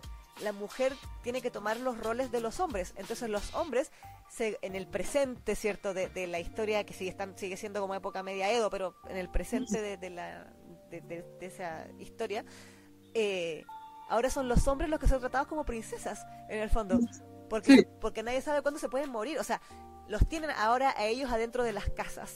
Sí. Eh, las mujeres son las jefas de familia, las mujeres manejan la plata, las mujeres son las que salen a trabajar, trabajan en el campo, en, lo- en todos, los, todos los puestos, los puestos de fuerza, los puestos cochinos, los puestos, la, la señora que anda repartiendo, así buscando caca, la señora que Sí. te lleva, que, lim- que limpia los baños, También. eh, la, la señora de la pescadería, carniceros, to- son todas mujeres. Y, les- y los cargos de poder también. Y los hombres eh, han sido relegados a meros reproductores. Sí. Si el hombre es rico y joven, la familia lo guarda como su carta bajo la manga, como, como una especie de moneda de cambio, eh, para porque son muy codiciados los hombres, porque las mujeres, si bien ya no siquiera, de hecho, me acuerdo que mostraban ahí que decían que desaparece el concepto del matrimonio y el concepto de, del- de la monogamia y todo, porque habían tan pocos hombres que había que compartirlos, porque si no nos íbamos a extinguir. Es que era importante su semilla también, pues, para que Exacto. continuaran reproduciéndose. Exacto, y los hombres que quedan son eh, utilizados precisamente para ese fin, o sea, son relegados, y es que ahí es donde hablábamos del feminismo y la, el, el- ¿cómo se dice? Inversión de roles y todo, Mm, a reproductores. exactamente, así. El cemental. Exacto. Pero también nos mostraban el lado B de aquello, que era que muchos hombres o jóvenes eran prostituidos por sus padres, porque las mujeres, muchas mujeres estaban dispuestas a pagar para que alguien se acostara con ellas porque querían hijos. No, no Mm. querían un marido, querían hijos. Exacto. Eh, entonces para eso necesitaban tener obviamente la, la- la contraparte, ¿cierto? Que las embarazara y para eso estaban dispuestos a pagar muchísimo dinero. Eh, y a la vez está esto del OOKU, que son, o como le pusieron en, en- en Netflix, The Inner Chambers, o los, los ¿cómo se dice? Las cámaras secretas, Sí, cámaras privadas. cámara privada, sí. Mm, Eh, donde también nos muestran en paralelo lo que ocurre en el Palacio del Shogun, que tiene cientos de hombres, Los, los- los hombres más guapones ahí, los, los jovencitos y bonitos. exactamente, y eh, bueno, la Shoguna nueva es como bien progre, y ella dice, eh, a mí no me gustan tan bonitas, me gustan feos y barbudos, sí, verdad. Sí, y se agarra así como el jardinero y weá. Sí, verdad que le gustaba. Sí, verdad. Ah, charla de los niños bonitos. Así como, ah, puro josbando guácala, así. ¿Dónde está el feo? ¿Dónde está el feo? Tráigamelo. Ahí ahí se comía los jardineros, ahí el, el que estaba limpiando el- la calle. Sí, sí. Lo- y me acuerdo que me encantaba que la mina lo agarraba como de la ropa y iba pachá al, ar- al arbusto. Así. Y listo. Misión cumplida, decía la, la. Exactamente.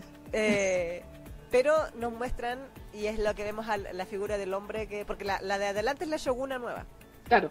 Y la, el chico que se ve detrás, que nuestro querido Miyano Mamoru le da la voz, Mm, es este chico que nos cuenta la historia del pasado, de en el momento en que estaba quedando la cagada y cómo la vieja desgracia, que no recuerdo su nombre, pero que, mm, que era como la nana del, del último shogun sí. Tokugawa, mm. eh, idea este plan para que la hija bastarda del shogun se haga pasar por hombre Mm, para mentirle al mundo y decirle que en realidad sí hay una línea de sucesión Sí, y no perder el control del país y todo el tema. Y ella idea toda esta cosa horrible, porque es un sistema muy horrible, como de obligar a los hombres, o sea, a, a- a sopesa de muerte, eh, de amenazar a su familia, etcétera, a estar en este, en este, eh, en este Oku, Sí, en este harem. en este harem exactamente contra su voluntad, empezando por el chiquillo que es Miyano Mamoru, que era un monje, Pero Mosi, que él quería hacer el bien por el mundo. ¿sí? así como eh, predicar la palabra de Buda y, Exacto, sí. y todo el asunto. Era así como súper eh, eh, eh, idealista. Sí, y como que le destruyen la vida, así, oh, Ay, no sé, sufre weón, oh. Sí, sufre toda su vida, pobrecito. Decía después se enamora y igual sufre, ah. Sí, por eso, sea, porque sufre al principio por todo lo que le obligan, pero después también cuando ya eh, como que asumió su vida, también sigue sufriendo por lo que pasa con la choguna. Sí, sí. Pobre. Buena la historia.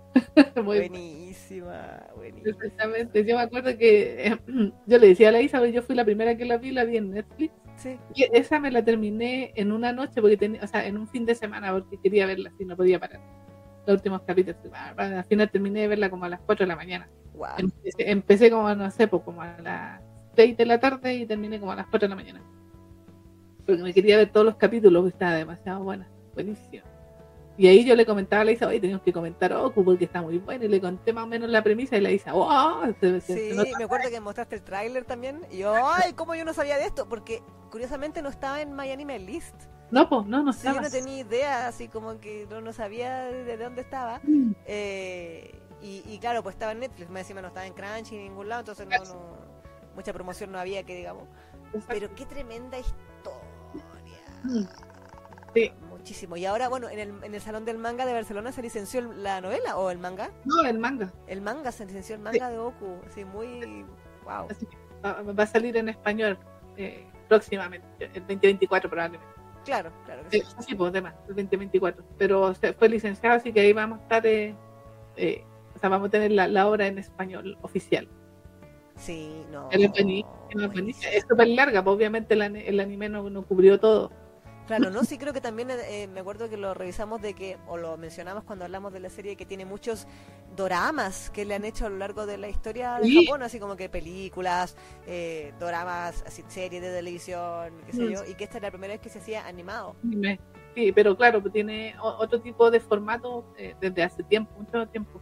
Tiene películas, tiene dramas, series de live action y Mm. todo, y varias, no, no solamente una. Sí, sí, In- sí. Incluso me parece que tenía eh, eh, de, de esta- de este teatro de las niñas, de las Ah, Takarazuka. exactamente. Sí, sí, sí, sí, sí. Yo creo que también hicieron ellas su, su versión. ¿Verdad? Bueno, que Takarazuka es como la representación de, Por eso mismo, de ¿no? Goku en la Tierra.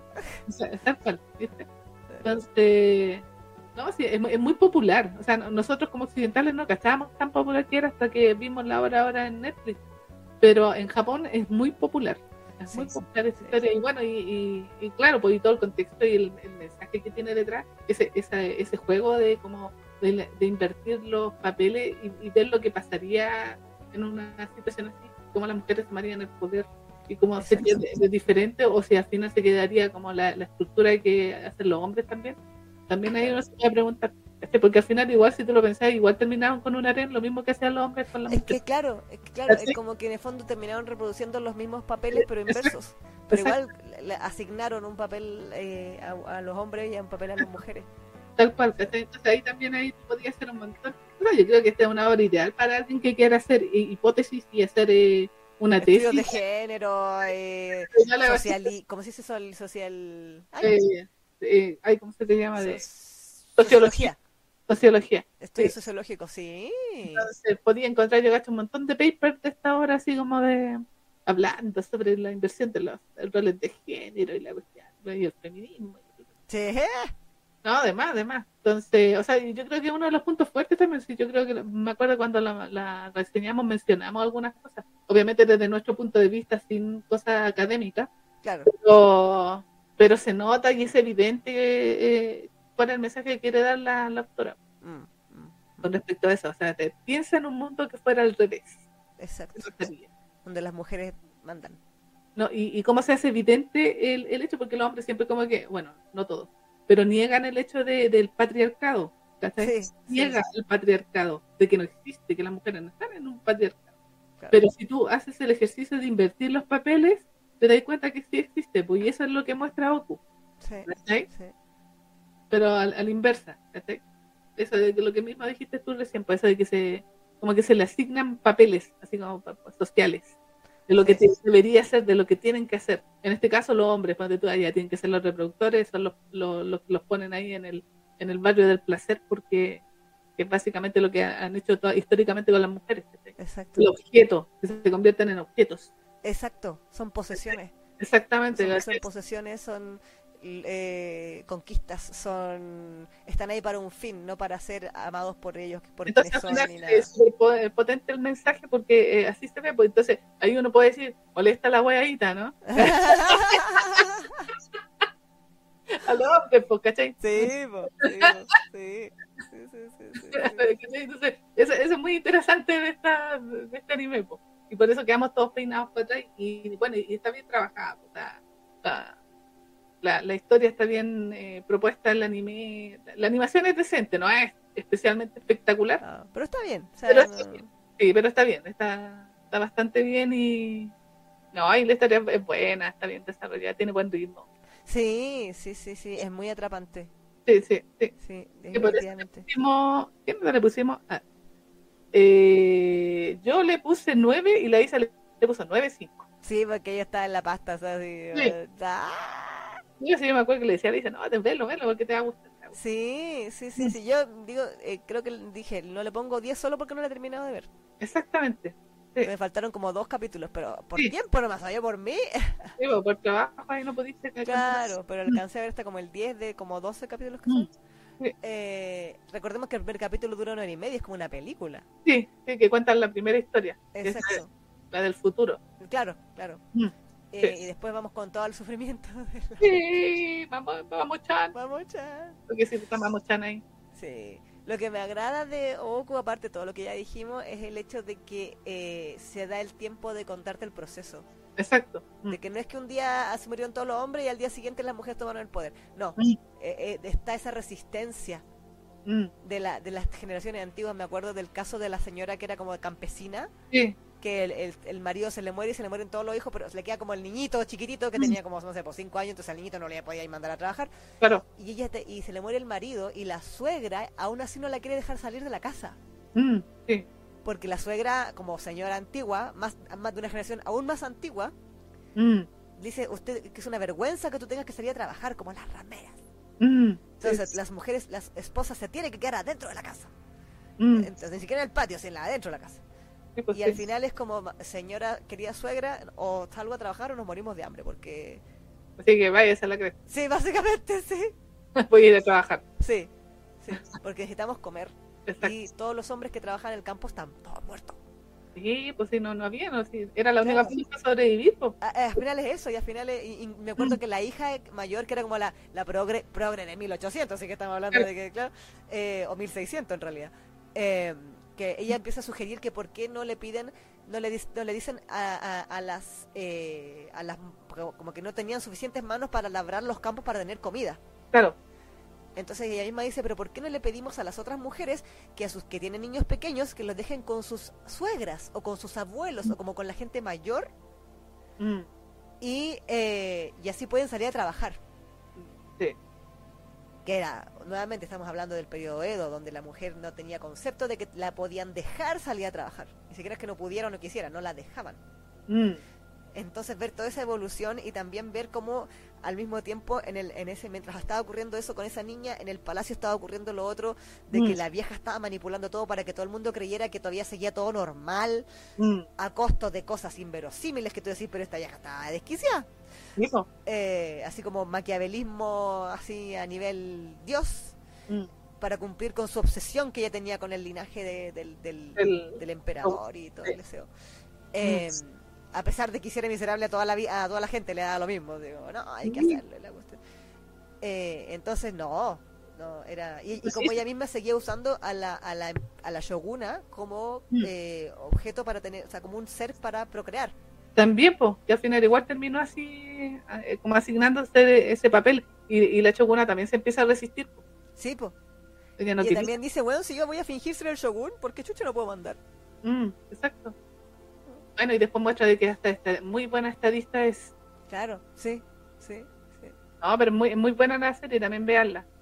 Van a hacer un favor también. Sí, definitivamente, definitivamente. Un buen ejercicio así de ponerse en el lugar del otro también, creo yo.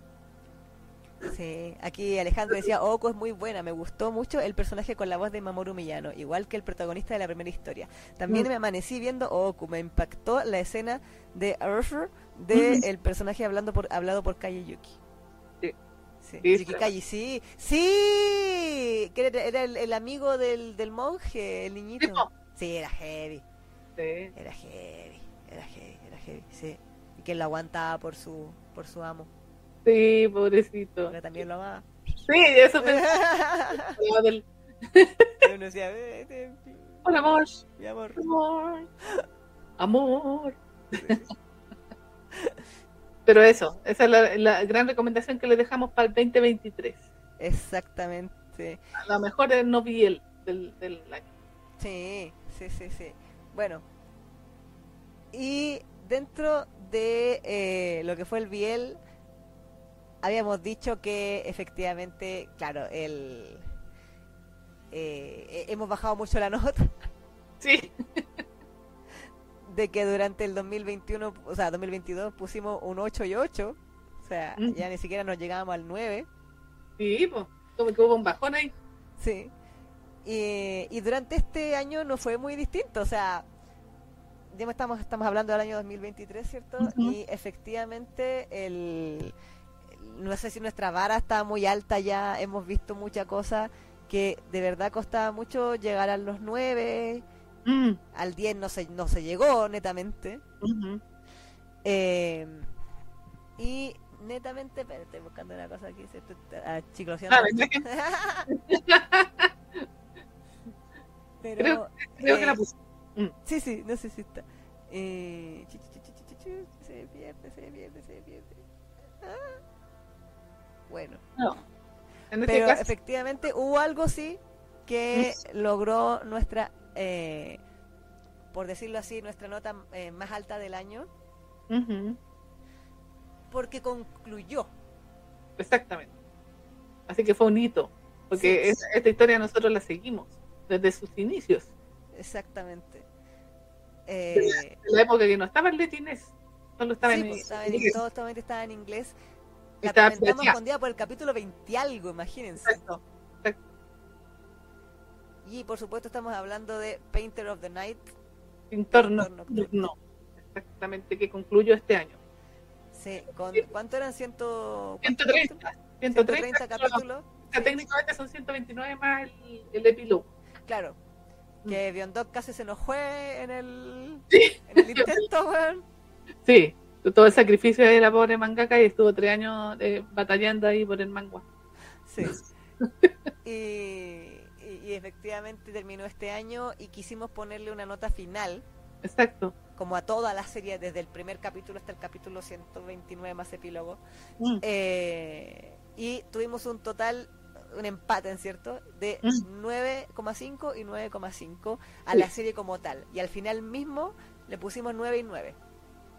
Al, capítulo final, porque eh, también con, con Painter, eh, desde, desde la temporada 4 en adelante, íbamos semanal. Exacto. Exactamente. Exactamente. Bueno, aquí, en, todo caso, en el caso del final, igual ahí tuvimos miradas diferentes con la Isa, que eso también era positiva. Porque le dice, ustedes saben, pues era team eh, final trágico. Sí, yo quería muerte y destrucción. Y, no, y yo quería un, final agridulce. Claro. Y, creo que se fue más por el lado del de la agridulce, pero por lo que explicamos en aquella ocasión, el hecho de que nuestro Senjo tuvo que esperar mucho tiempo para poder volver con Nakium. Sí. Para hacer sus propios planes, obviamente, convertirse en un buen poderoso, intocable y toda la cuestión para poder protegerlo, pero tuvo... Eh, pero para lograrlo tuvo que sacrificar ese tiempo con, eh, en el que no estuvo con él. que fuera, o sea, nos da la impresión de que fue bastante tiempo, no sabemos exactamente cuánto, pero... A mí se imagina que fueron unos, años. un par de años, claro. No sé si 10, pero no sé, 5 años. Mm, exactamente, entonces... Eh, para mí fue como en, ese sentido un, final agridulce, pues, así, no, no feliz, feliz, feliz, sino que agridulce, por, por el tema del, del tiempo, de la espera.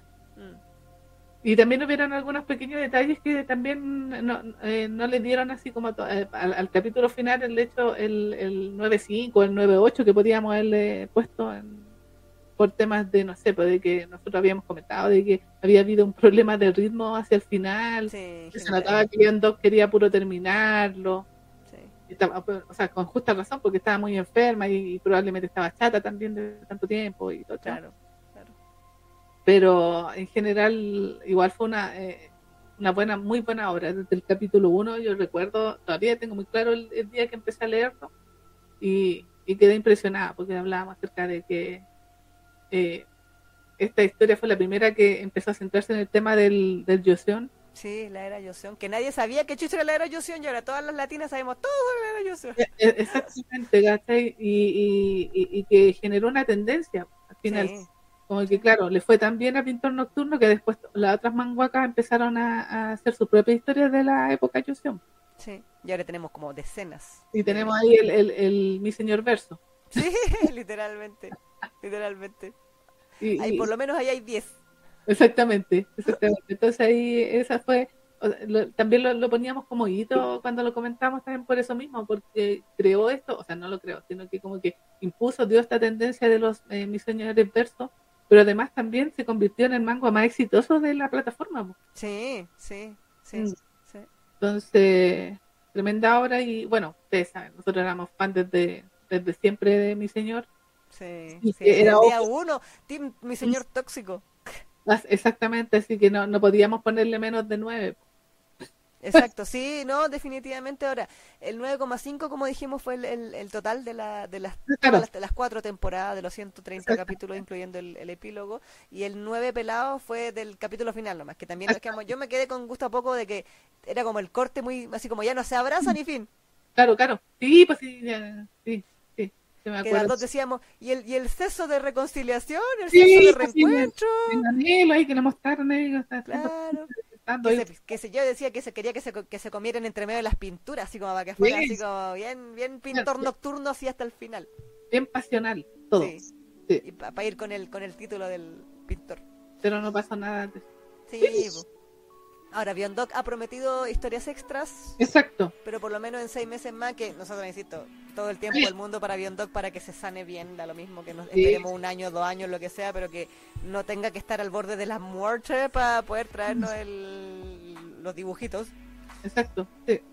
Eh, pero sí, ahora yo, nosotros hicimos varias defensas a, lo largo de la historia de, de las temporadas, defensas de mi señor de, mi señor como personaje, de, ya sea por su evolución natural o forzada, de, de, todo lo que ocurrió, toda la polémica, todo. Pero yo creo que, y lo dijimos, y, sin, sin dudar, dudar, lugar a dudas, eh, voy a hacer permiso.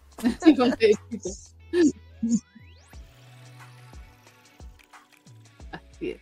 Ahí sí. Sin lugar a dudas, aparte de la dos de la Isa, eh, sin lugar a dudas, mi señor creó un arquetipo mm. y tiene el mérito de, a pesar de ser odiado por muchas y amado por otras muchas, eh, redefinió muchas cosas respecto a los manguas, siento yo. Mm, Empezando por el estándar de calidad del arte. También, sí. Que lo mencionamos de que, insisto, nosotros vemos a mi señor en los últimos capítulos y decimos, ah, es un Adonis. Pero hemos dicho que era Adonis desde el capítulo 1. No obstante, uno va a ver el capítulo 1 y no era tan guapo en comparación con, ahora. Pero en aquella época era el más guapo. O sea, el nivel de los otros manguas que eran populares, porque capaz que había uno más bonito que no cachaba nadie, pero de los que eran famosos, en, la época en que salió Pintor Nocturno, eh, no tenían ese nivel de calidad. Mm. No tenían ese nivel de calidad narrativa, no mm. tenían ese nivel de calidad de, eh, ¿cómo decirlo? De la sensualidad que exudaba a mi señor, porque eh, a pesar de que, el, como lo dijimos en cuando hablamos del final, de que el manga se, manga se llame Pintor Nocturno, el protagonista no es Nakyun. No. O sea, lo puede ser en papel, pero a nivel de, la, del fandom, la, la, la fama de, Pintor Nocturno es en gran medida gracias a Seojo. Claro. No, nuevamente, eh, lo hemos dicho varias veces, ¿quién más ¿qué otro personaje puede llegar a ser tan famoso que tú digas mi señor? Mm. Y hay muchos mis señores, hay por lo menos 10 manguas de, en donde todos son mi señor. Sí. Pero nadie dice, no sé, po, incluso mi señor perro, que es hermoso y todo. A nadie le dice mi señor. O el, o el mi señor tajeado, que también es my lord. Claro, Pero a él no, a él no le decimos mi señor. O sea, mi señor es Yun Seon-ho. exacto. Y lo va a hacer para siempre, ya fue. Mm, Entonces él tiene el, el- el título, por decirlo de alguna forma, o el mérito de haberse apropiado de esa frase claro. de que cualquier otro my lord de la vida no va a ser mi señor, mi señor ya es él. Y eso habla de lo, lo único que es. Lo, lo es- podríamos decir como lo, no sé si decir especial, pero sí lo eh, original que fue en su momento, o el primero de su categoría, Claro, de que puede quedarse con ese título y nadie lo va a cuestionar. claro. Nadie va a decir, ah, no es que ahora salió otro mi señor que es mejor que... No, es distinto, va a ser, a lo mejor es más divertido, más bonito, lo que tú quieras, pero mi señor es mi señor. Mm, Y eso es eh, un mérito maravilloso de esta historia y a pesar de que, insisto, digan lo que digan, de que sean jue- eh, sí, sí, sí, eso es, fue, fue el seme tóxico el que cambió por amor y al, al principio de la primera temporada hizo mil y una cosas con Nakyun que ninguna de ellas fueron correctas, estamos totalmente de Mm. acuerdo, pero eh, son dibujitos. son dibujitos y al final todos queríamos que pasaran cosas y que fuera así suculento y que fuera oh, como tóxica. Mm, Exactamente. Exactamente, tal cual. Sí, pues, o sea, si queréis ver puras puras flores y, y rosadito, ándate a ver Sasaki Tomillano. Sí, sí, po. así como que despectivamente es lindo Sasaki Tomillano, pero... No, no, sí, no, pero es que mira, por eso te digo, lo que pasa que con Pintor Nocturno se exacerba el tema ese de que, ay, es que yo veo puro manga así suavecito o, o historia suavecita, entonces soy mejor persona, Sí. ¿cachai? Y no, y, y- mira esas malditas que, que ¿cómo se llama? Eh, le- le- enfermas. Las enfermas eh, que, que le tiran flores a este ¿cachai? Claro. Entonces, mm, eh, a mí eso, ese, ese, como ese doble estándar de, y eso de estar así como dividiendo a la gente o el tipo de fandom, a mí me apesta. Mm, sí. Porque las historias simplemente son. Y, y bueno, y esto lo hemos dicho en varias ocasiones. Eh, si tú, si, si a ti no te gustan este tipo de historias, que era más o menos lo mismo con los triángulos amorosos que hablábamos Sí. el otro día, no, no lo leas. Pero no, no andes eh, diciéndole a, a todo el mundo que esa, eh, que esa historia no deberías leerla. Claro. Eh, Deja, deja esa opinión a la persona, que la, la misma persona sea la que se acerque y diga, no, este no, no es lo mío, ya me voy. Claro. Pero eso de andar así como evangelizando diciendo, no, pero es que no podéis leer esa historia porque es muy... claro. ¿cachai? Claro. Así como dándoselas de, no sé, pues de- como la mamá, el papá. Claro, claro, claro. sí, Así sí, como- sí. a mí eso me molesta, ¿cachai? Mm, Y además yo siento que no tiene, no, no, no- no es necesario que eh, todas las historias tengan que ser así positivas y, y- y que, y que sean políticamente correctas, no. La, la gracia del arte es que tú podías ser disruptivo o podías hacer lo que queráis con la historia y, Sí. ¿Cachai? Y para estar haciendo pura historia así como correctita, pf, que fome, po, Sí, po, sí, sí. ¿no? Y aparte que estas historias también te hacen plantearte, te hace cuestionar, cuestionarte cosas también, pues yo creo que eso es lo importante también. Exacto. O sea, si, todas las cosas- historias, si todas las historias fueran así como positivas, tú no te cuestionarías nada. Serías, exacto. serías una zombie. Pues dirías, oh, sí, está todo, está todo bien. Está Claro, todo bien. claro. Y, y, las cosas que están ahí quedarían por debajo de la alfombra. Pero estas cosas te hacen decir, oh, verdad, estas cosas podrían pasar. Oh, esto, ¿cachai? Ese es un, eh, ah, te gusta o no es un mérito. Mm, mm. Porque estas historias te hacen pensar. Las historias que son así demasiado eh, happy, happy, no te hacen pensar. Al contrario, esas como te adormecen. Así, ¡ay, qué pura felicidad! ah", Claro. El- eh, Es, es- es que sí, ¿cachai? Pero las cosas que te incomodan son las que te hacen de, de alguna manera plantearte cosas, ¿cachai? Y cuestionarte y todo, la- todo, todo lo que queráis. Y eso hace que tu cerebro funcione y, y- y lo que queráis, ¿cachai? Entonces yo por eso no creo en esas de que ay, tengas que estar así como satanizando historias No. o personajes Mm, y que por eso te sientas mejor persona o que pienses que porque uno lee Pintor Nocturno eh, quiere que la abusen en la realidad. Claro. ¿Cachai? Esa es, esa es, es- como decía tú la otra vez, es como una, un, un, un análisis súper simplista. Sí, no, y, y, eh, bueno, me acuerdo de lo que hablamos cuando estuve en el video de la Lili, Mm. que lo pueden ver en el canal de Diana Rocha. Ah, Eh, eh, Fangirl Responde, creo que se llama. sí. Una Fangirl Responde. Una cosa. o una Fuyoshi responde, ah, no me acuerdo, no me acuerdo cómo, pero buscan, buscan Fangal Generation en el canal de Liliana Rocha y salimos ahí en el... Exacto. De, de que, por ejemplo, de que mucha de esta gente no se da cuenta, o lo hace a propósito, o inconscientemente, de que tiene esa fijación en contra de las historias tóxicas, que están no es ni tan tóxicas. O sea, si tú comparas esto con Toro no Ori, esta wea es Sasaki Tomillano. Exactamente. Digo el tiro. Eh, de que eh, si tú lees esto es porque esto te define como persona. Exacto. Lo cual es totalmente falso. O sea, nuevamente, pero solamente lo, lo hacen con el bien. A nadie, nadie se le ocurre decir, no es que eh, porque tú ves Shingeki no Kyojin, tú quieres eh, hacer el retumbar. No, o cosas más sencillas, ni siquiera dentro del mundo del anime. Claro, claro. Entonces, na- nadie cuestiona a la gente que le encantaba ver esta historia del weón ese que, que hacía droga, ¿te acordás? Claro, es Breaking Bad. Breaking Bad, ¿cachai? Sí, Ese era un buen ejemplo, sí. era un buen ejemplo, pero nadie cuestionaba así, bueno, pero es que cómo es posible que Exacto. O sea, se supone que esa gente, esa, esa serie fue un fenómeno en su momento. Mm, Claro, Eh, la- relanzó la, la carrera del caballero este actor que era el papá de Malcolm que sí, el papá. lo hemos visto en un papel tan así opuesto a, a la Mm. comedia claro, Eh, y la serie fue un exitazo a nivel mundial pero no porque la gente quisiera ser narcotraficante exactamente. Ese es el tema. nadie Eso- quería ser narcotraficante todos queríamos ver al pobre juego y las cosas terribles que le pasaban y cómo su vida se empezaba a ir al caño y cómo él intentando salirse un día más y más y al final él también se corrompía y era, era una historia muy igual era súper densa Breaking Bad tenía muchas aristas también de su relación con su esposa, su relación con su, con su hijo, con este chico que no es Jesse Pinkman que se vuelve como su otro hijo en cierto sentido Mm, eh, y, a y, a- y aún así y él como tratando de salvarse de su propio cáncer era todo, un- todo un tema Breaking Bad pero nadie decía yo quiero ver Breaking Bad por el narcotráfico entonces ¿por qué quieren que si uno ve una cosa tóxica que es que no porque a mí me gusta que me peguen a mí me gusta que me hagan esto no o sea que me peguen así de que, que yo sufra con todo el rato esta es una relación en la que nunca soy feliz no Ujú. po Sí. Exactamente.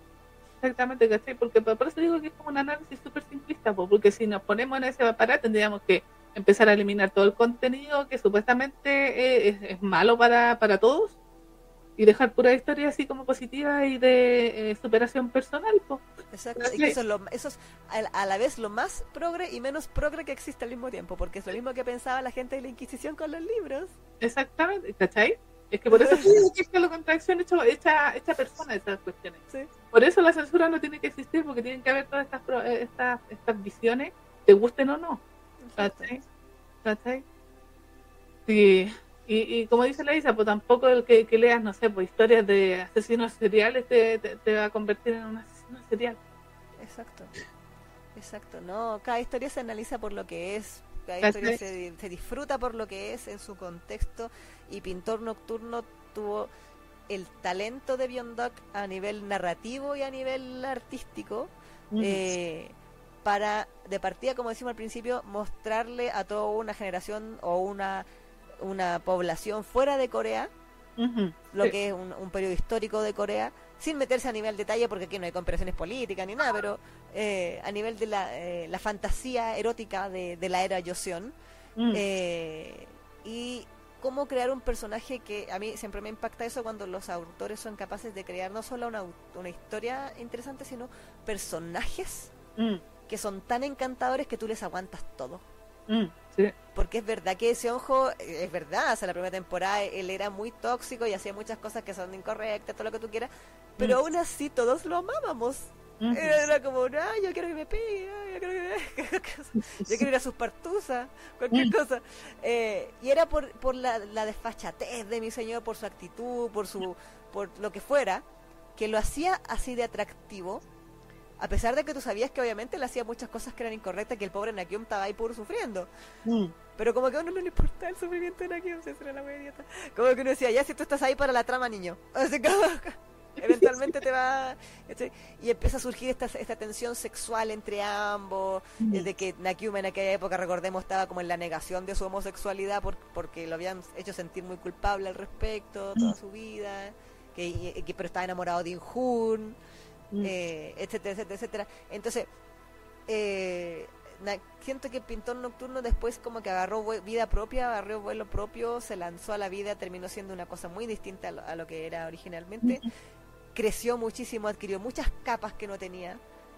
Al principio, adquirió muchos niveles, también Beyond Duck como a nivel narrativo, si bien como tú decías, al, al final como que se notaba que quería puro terminar la cuestión y Sí. irse, a- irse a dormir la pobre. Dormir, sí. Eh, hasta lo dijo en el epílogo, yo juraba que me iba a poder ir a dormir, se me había olvidado que había planeado una fiesta. Sí. No pude ir a dormir. Mire que no estábamos tan perdidas con lo que ella sentía. Sí. Pobre. Porque ya me acuerdo que lo decíamos en este programa.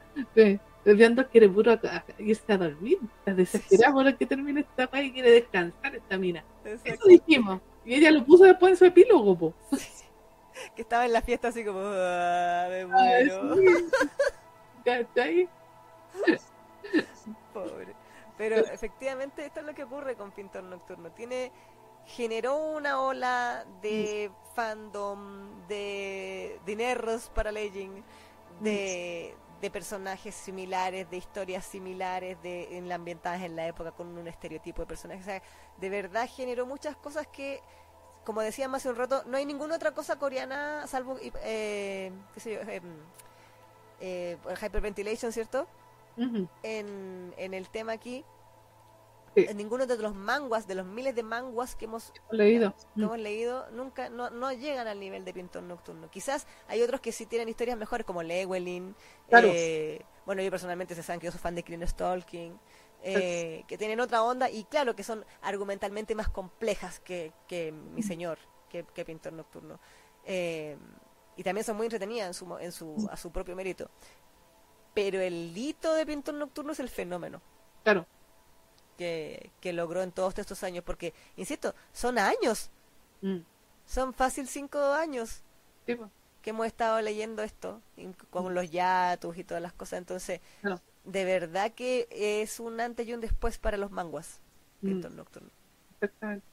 Y Sí. así como decimos Kaseto no Buta, Mm. eh, o qué sé yo, en su momento, o, o Sekaiichi Junjo, Mm. en los coreanos es Pintor Nocturno. Sí. Se une al- a, la, al- a la trilogía de los, o sea, sí, trilogía, pero al, al, al Olimpo Claro. de los manguas coreanos. Sí, pues al final igual va a quedar así. O sea, si eh, en 20, 30 años más se hace una historia del biel coreano, yo, yo creo que Pintor Nocturno va a salir ahí dentro de los hitos por eso mismo que estábamos mencionando. Sí, que generó como un, un fenómeno. Un sí. fenómeno que y se hizo y lo hizo popular. Mm. Pero que incluso estaba pensando en que incluso que sea tan amado y odiado a la vez, es hasta positivo, porque un personaje que pasa sin pena ni gloria también no es bueno, ¿cachai? O sea, un escritor que dice, puta, mi personaje no lo pesca nadie, a todos les cae bien. ¿cachai? Claro. Y no, y pasa ahí, po, no, porque se- no genera nada. Mm, mm. En cambio, juego genera odio a- y amor a partes iguales. Sí, Creo que eso es bueno también. Exacto. Genera esa conversación, como tú decías delante. ¿no? Y además también, eh, ¿cómo se llama? Te- significa que el personaje o- cumplió su objetivo. po. Si tú los elementos eh, tóxicos lo haces precisamente para que te incomoden, po, o, sea, o para que molesten a la- a- o, o generar algo en el lector. po, Exacto. ¿cachai? Así como que te dé rabia, ¿cachai? Así como, ah, pero impotencia. o- que te dé pena, ¿cachai? O con lo que queráis. Porque para eso se ponen esas emociones en los personajes. Pues si quieres un personaje plano que no haga nada, Mm, mm, mm. ni un brillo. Sí. Entonces está bien que el personaje sea odiado y amado a la vez. Sí. Está bien. Creo que eh, eso habla bien del personaje incluso. Porque Sí, sí, sí, sí, sí. nadie lo- si, si no, no fuera así, nadie lo, lo va a recordar. Pero todos, todos se van a acordar de Son Ho y, y la que no y que la cuestión. Y Exactamente. todos van a terminar ahí a- acordándose. Así que eso también es un hito para, Sí. para el gusto. Y eso. Le dimos al sí. final 9.5 a la serie completa y 9 al final. Exacto. Que fue lo más alto de este año, de hecho. Exactamente. Junto con Miño. Que Sí. es la otra, el- el- la otra historia que también está.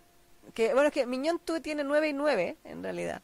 Ah, ¿verdad? po? Ah, bueno, es que lo había marcado con amarillo, por eso me fui. Sí, sí, sí. Bueno, es que, es que en el fondo tiene lo mismo que el final de, Mm, de Pintor. El- lo que pasó con Miñón es que, es que, claro, lo queríamos mencionar porque igual ha sido como una especie de hito mm, en términos de que eh, fue esta animación que logró, bueno, por un tiempo breve, eh, salir eh, salir al extranjero de manera simultánea.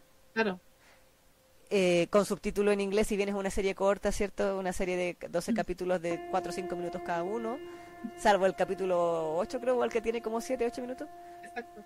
Em, pero el, el, en general la, la, serie misma es bastante intensa, es bastante eh, bien tóxica.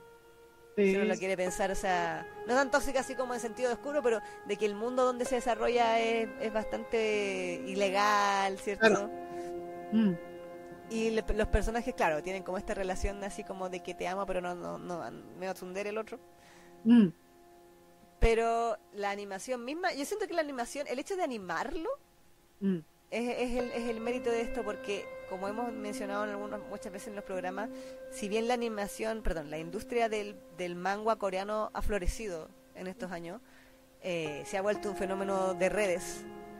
Como mm. al ser al ser este webtoon digital, ¿cierto? nos cambia el paradigma del manga de papel mm. tradicional eh, y, sus, y sus posteriores adaptaciones animadas que, a las que tenía, nos tiene acostumbrado Japón.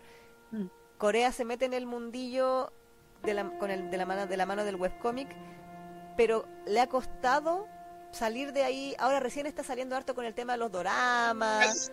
Como que están animando, o sea, están adaptando a doramas series que son adaptables a doramas, ¿cierto? Son comedias románticas, eh, que son historias no muy densas o entretenidas, ¿cierto? O cortitas, porque tampoco hacer un drama de 80 capítulos, supongo. A menos que sean como los chinos. Eh, pero, pero claro, como que a nivel de animación la industria sigue estando muy en pañales. Lo, hemos mencionado que los animes de, de webtoons coreanos lo está sacando Crunchyroll. Claro. A nivel de cooperación con estudios japoneses, como A1 Picture, como lo que pasó con Realiana, o ahora que va a sacar solo Leveling, ¿cierto? Eh, u otros que son como Shonen Shoyo. Claro. Pero nadie todavía piensa en animar un, un manga un manga biel coreano. Mm. En hacerle un anime. Quizás los dramas ya están, pero un anime que cuesta mucha más plata, obviamente, y, es mucho más complejo de hacer. Mm. Todavía nadie lo propone. O si lo, pro, lo ha propuesto, no se ha salido a la luz, no se ha concretado nada. Entonces, que Bomban Q hagas esta, eh, eh, que haga haya salido del éxito de Hyperventilation, que lo mencionamos en la parte anterior, ¿cierto? Y ahora con Miñón vuelve a hacer este proyecto que le demoró bastantes años, estuvo como 3, 4 años haciendo esto. Sí. Eh, sí, supuestamente se, se, iba a estrenar como el año pasado o antes pasado. Sí, en el 2020 me parece. Claro. Mm. Y al final se estrenó este año y más encima tuvo este drama de la wea, de, que estuvo como una semana y media nomás disponible en, Vimeo y en todas las plataformas y le tuvieron que bajar porque problemas legales, porque los abogados de ALJ Company son como la en el HOTS. Sí, como la pelota. Como la wea, sí. Pero bueno. Eh, que eso también lo hablamos largo y tendido en el capítulo de contingencia donde hablamos de Miñón. De Miñón, sí. Eh, pero eso no es culpa de la pobre Bomban Q. Exactamente. O, o Bambon Q, bueno. Bueno, como sea. Eso. Y, y lo que lo bueno que tiene Miñón, al igual que Hyperventilation, es que la suculencia. La suculencia es muy buena, pero además también definió lo que es el estilo de la, de la autora a nivel de cinematográfico. Sí, sí. Este, este está pensado como película, como eh, largometraje. O sea, es corto, me refiero a que los capítulos son cortos, pero la dinámica de cómo está planteada la historia es como largometraje, con todo lo que ello implica. la cinematografía de la... Tú me acuerdo me lo, me lo contaste y efectivamente cuando lo, vi para que lo comentáramos acá en el programa de la transición de humano a vampiro de, Niñón. Es, es eh, Evangelion esa wea. hermosa, hermosa. Sí. No, y aparte todo, los colores, la, la, ¿cómo se llama? La, la puesta en escena, la, los ángulos, está todo pensado como, como cine, más que experimentar cine, así como casi cinearte. Sí. Eh, incluso la música que seleccionó, si ustedes quieren ver así más detalle, un detalle así como super al, al dedillo, eh, tendrían que irse al programa de parece que hizo... Sí, que hizo un análisis con la señora Fuyoshi. Exactamente, a, sí. A nivel de, de arte.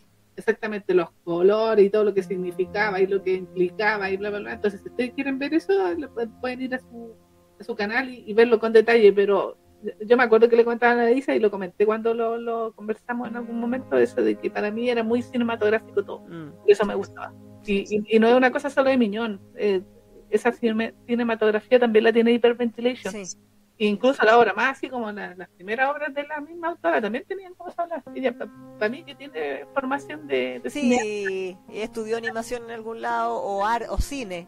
Claro, una cuestión así. sí porque igual es como que tiene esa dinámica de, cine más que incluso como porque el anime tiene una estructura mm. de, cómo se hace.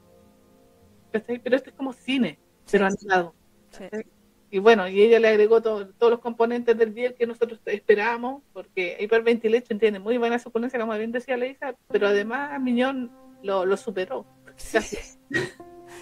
eso es chef yo chef, así que no, bien ahí y, había que destacar a Miñón porque yo sí, que quedó el despelote con el Miñón. Y, también, nos reímos mucho con eso porque decíamos, puta, no, no podido disfrutar sus triunfos ella. Pues. Sí. Los dineros, dineros, porque. Los dineros, los dineros. Tiene que le llegaba harta plata los primeros días, pero alcanzó a, sacarle provecho una semana y media. ¿Cuántas fue? ¿Una semana? Sí, más o menos, sí. y ya se lo bajaron. Y después volvió a, a subirlo en una plataforma en Corea, parece que también se lo bajaron. Sí, también le duró dos días. Sí. Entonces, pucha. Lionel Hutz, weón. Sí, sí, El abogado de la historia. Exactamente. Así que por, por, esas razones y muchas más le pusimos nueve ambas. La hice yo. Sí. A, como, como serie completa. Exactamente. Así que ahí pero no, también está muy buena, o sea, independiente de la suculencia, yo en serio que a mí me gusta cinematográficamente mucho. Me gusta todo, todo lo que tiene, como cómo está planteado, todos los colores, cómo está. Eh, eh, impresionante. Y, bueno, yo también me acuerdo que les comentaba de que a mí, bueno, ahí hubo una discusión del de tipo de música que era, si era, no sé, pop, el, el Europa, pop, no sé, un montón de definiciones, yo no, no, no soy experta en música. Para mí, la música me recordaba la música del 80 y lo dije. Mm, Tenía como ese, ese, tipo de música. Claro, exactamente. Tokyo Pop, no sé cómo le decían la otra vez que había toda una discusión de cómo, de qué eh, tendencia era la música.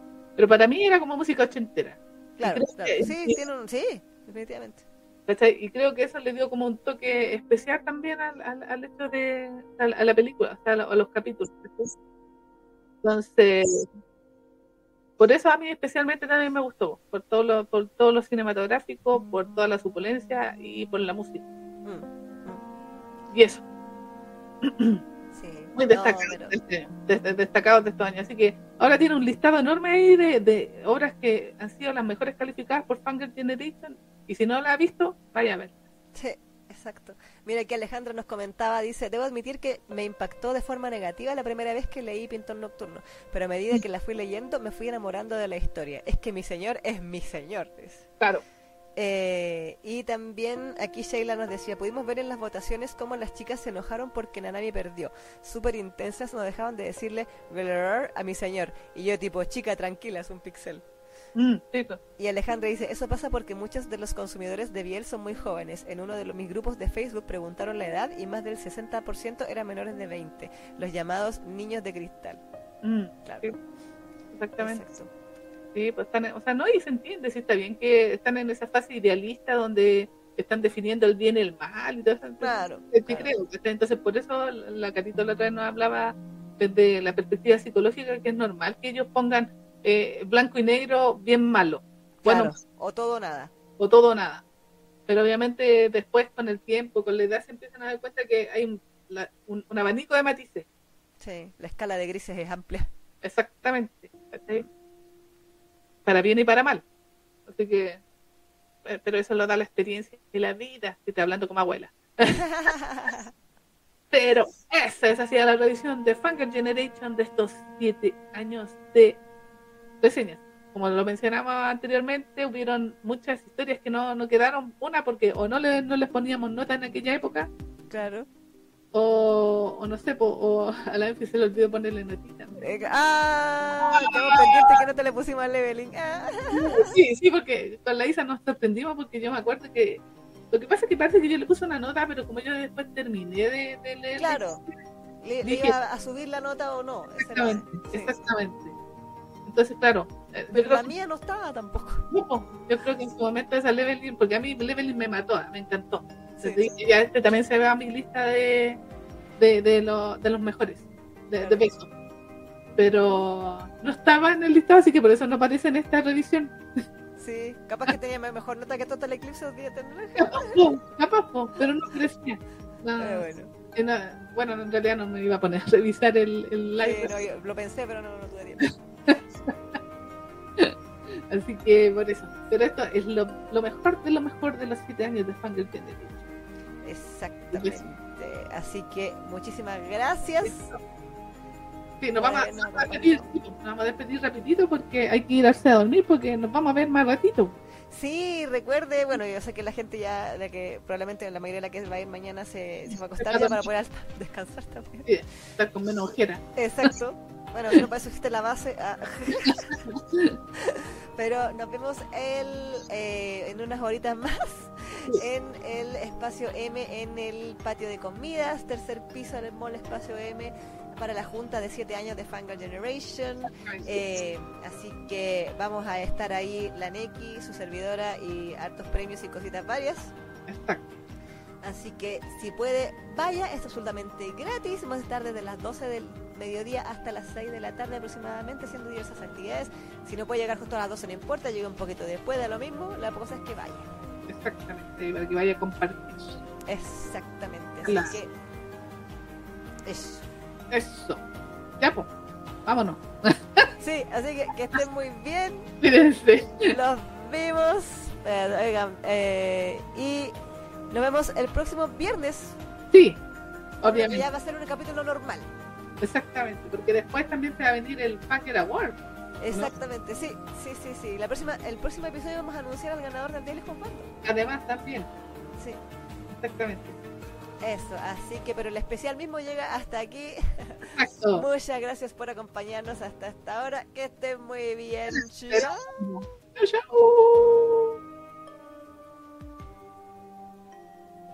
Chao.